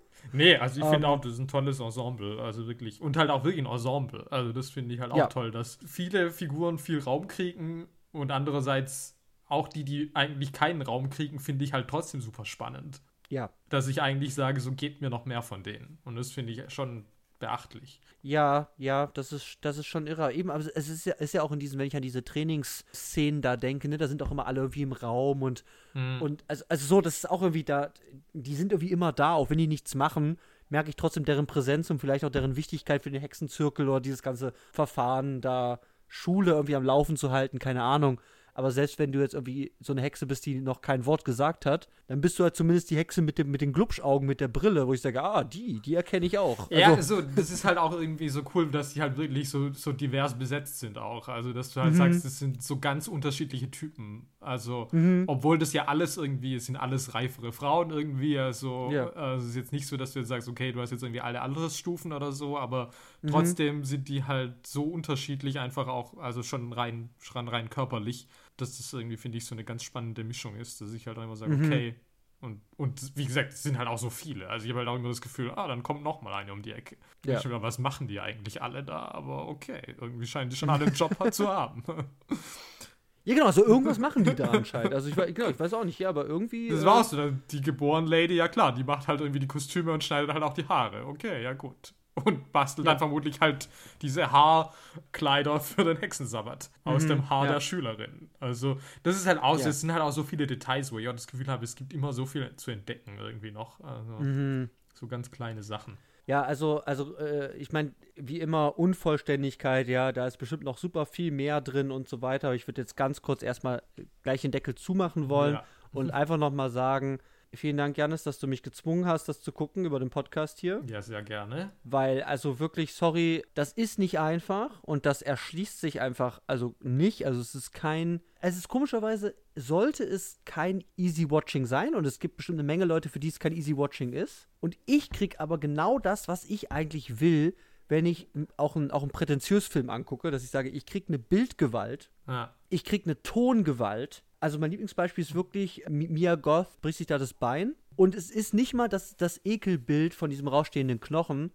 sondern es ist wirklich das Geschrei und es ist die Tonqualität dieses Schreins, die, die mich wirklich, äh, wirklich erzittern lässt. So. Und dass ich das wirklich furchtbar grausam finde, wo auch wirklich diese Horrorlogik einfach ganz klar wird, wo ich sage, ja, da, das ist wirklich grausam, das zu gucken. Mhm. Und es ist aber technisch einfach hervorragend gemacht und eben es ist so viel komplexer Scheiß drin und, und ich sag einfach, das hält mich bei Laune, weil sie es auch als Fragezeichen die ganze Zeit irgendwie offenbart und ich nicht weiß, was ich da eigentlich sehe, aber es ist so expressiv und es ist so stark gestaltet einfach, es ist so toll gespielt, es sieht so hervorragend aus. Ich sage, es ist einfach ein, also sorry, es ist einfach ein geiles Ding. Ja, das freut sage, das mich. ist- also, das ist auf jeden Fall dir so etwas- eingeschlagen hat. Nee, wirklich, also sorry, ich habe einfach riesen Respekt vor der, vor, vor der Gemachtheit dieses Films. Also es ist einfach hart. Also es ist einfach ein geil. Ich verstehe es nicht, was ich da sehe, aber es ist mir egal, weil es halt voll geil war. Ja, so Und halt- sehe ich das ja auch absolut. Und halt auch so konsequent. Also halt wirklich Mhm. zu sagen, ja geil, wir haben auch einfach, du hast heute gesagt, es, es hat so alles Gute von, von zwei Welten. Dass ich sage, es ist prätentiöser, komplexer, super verkopfter Kram.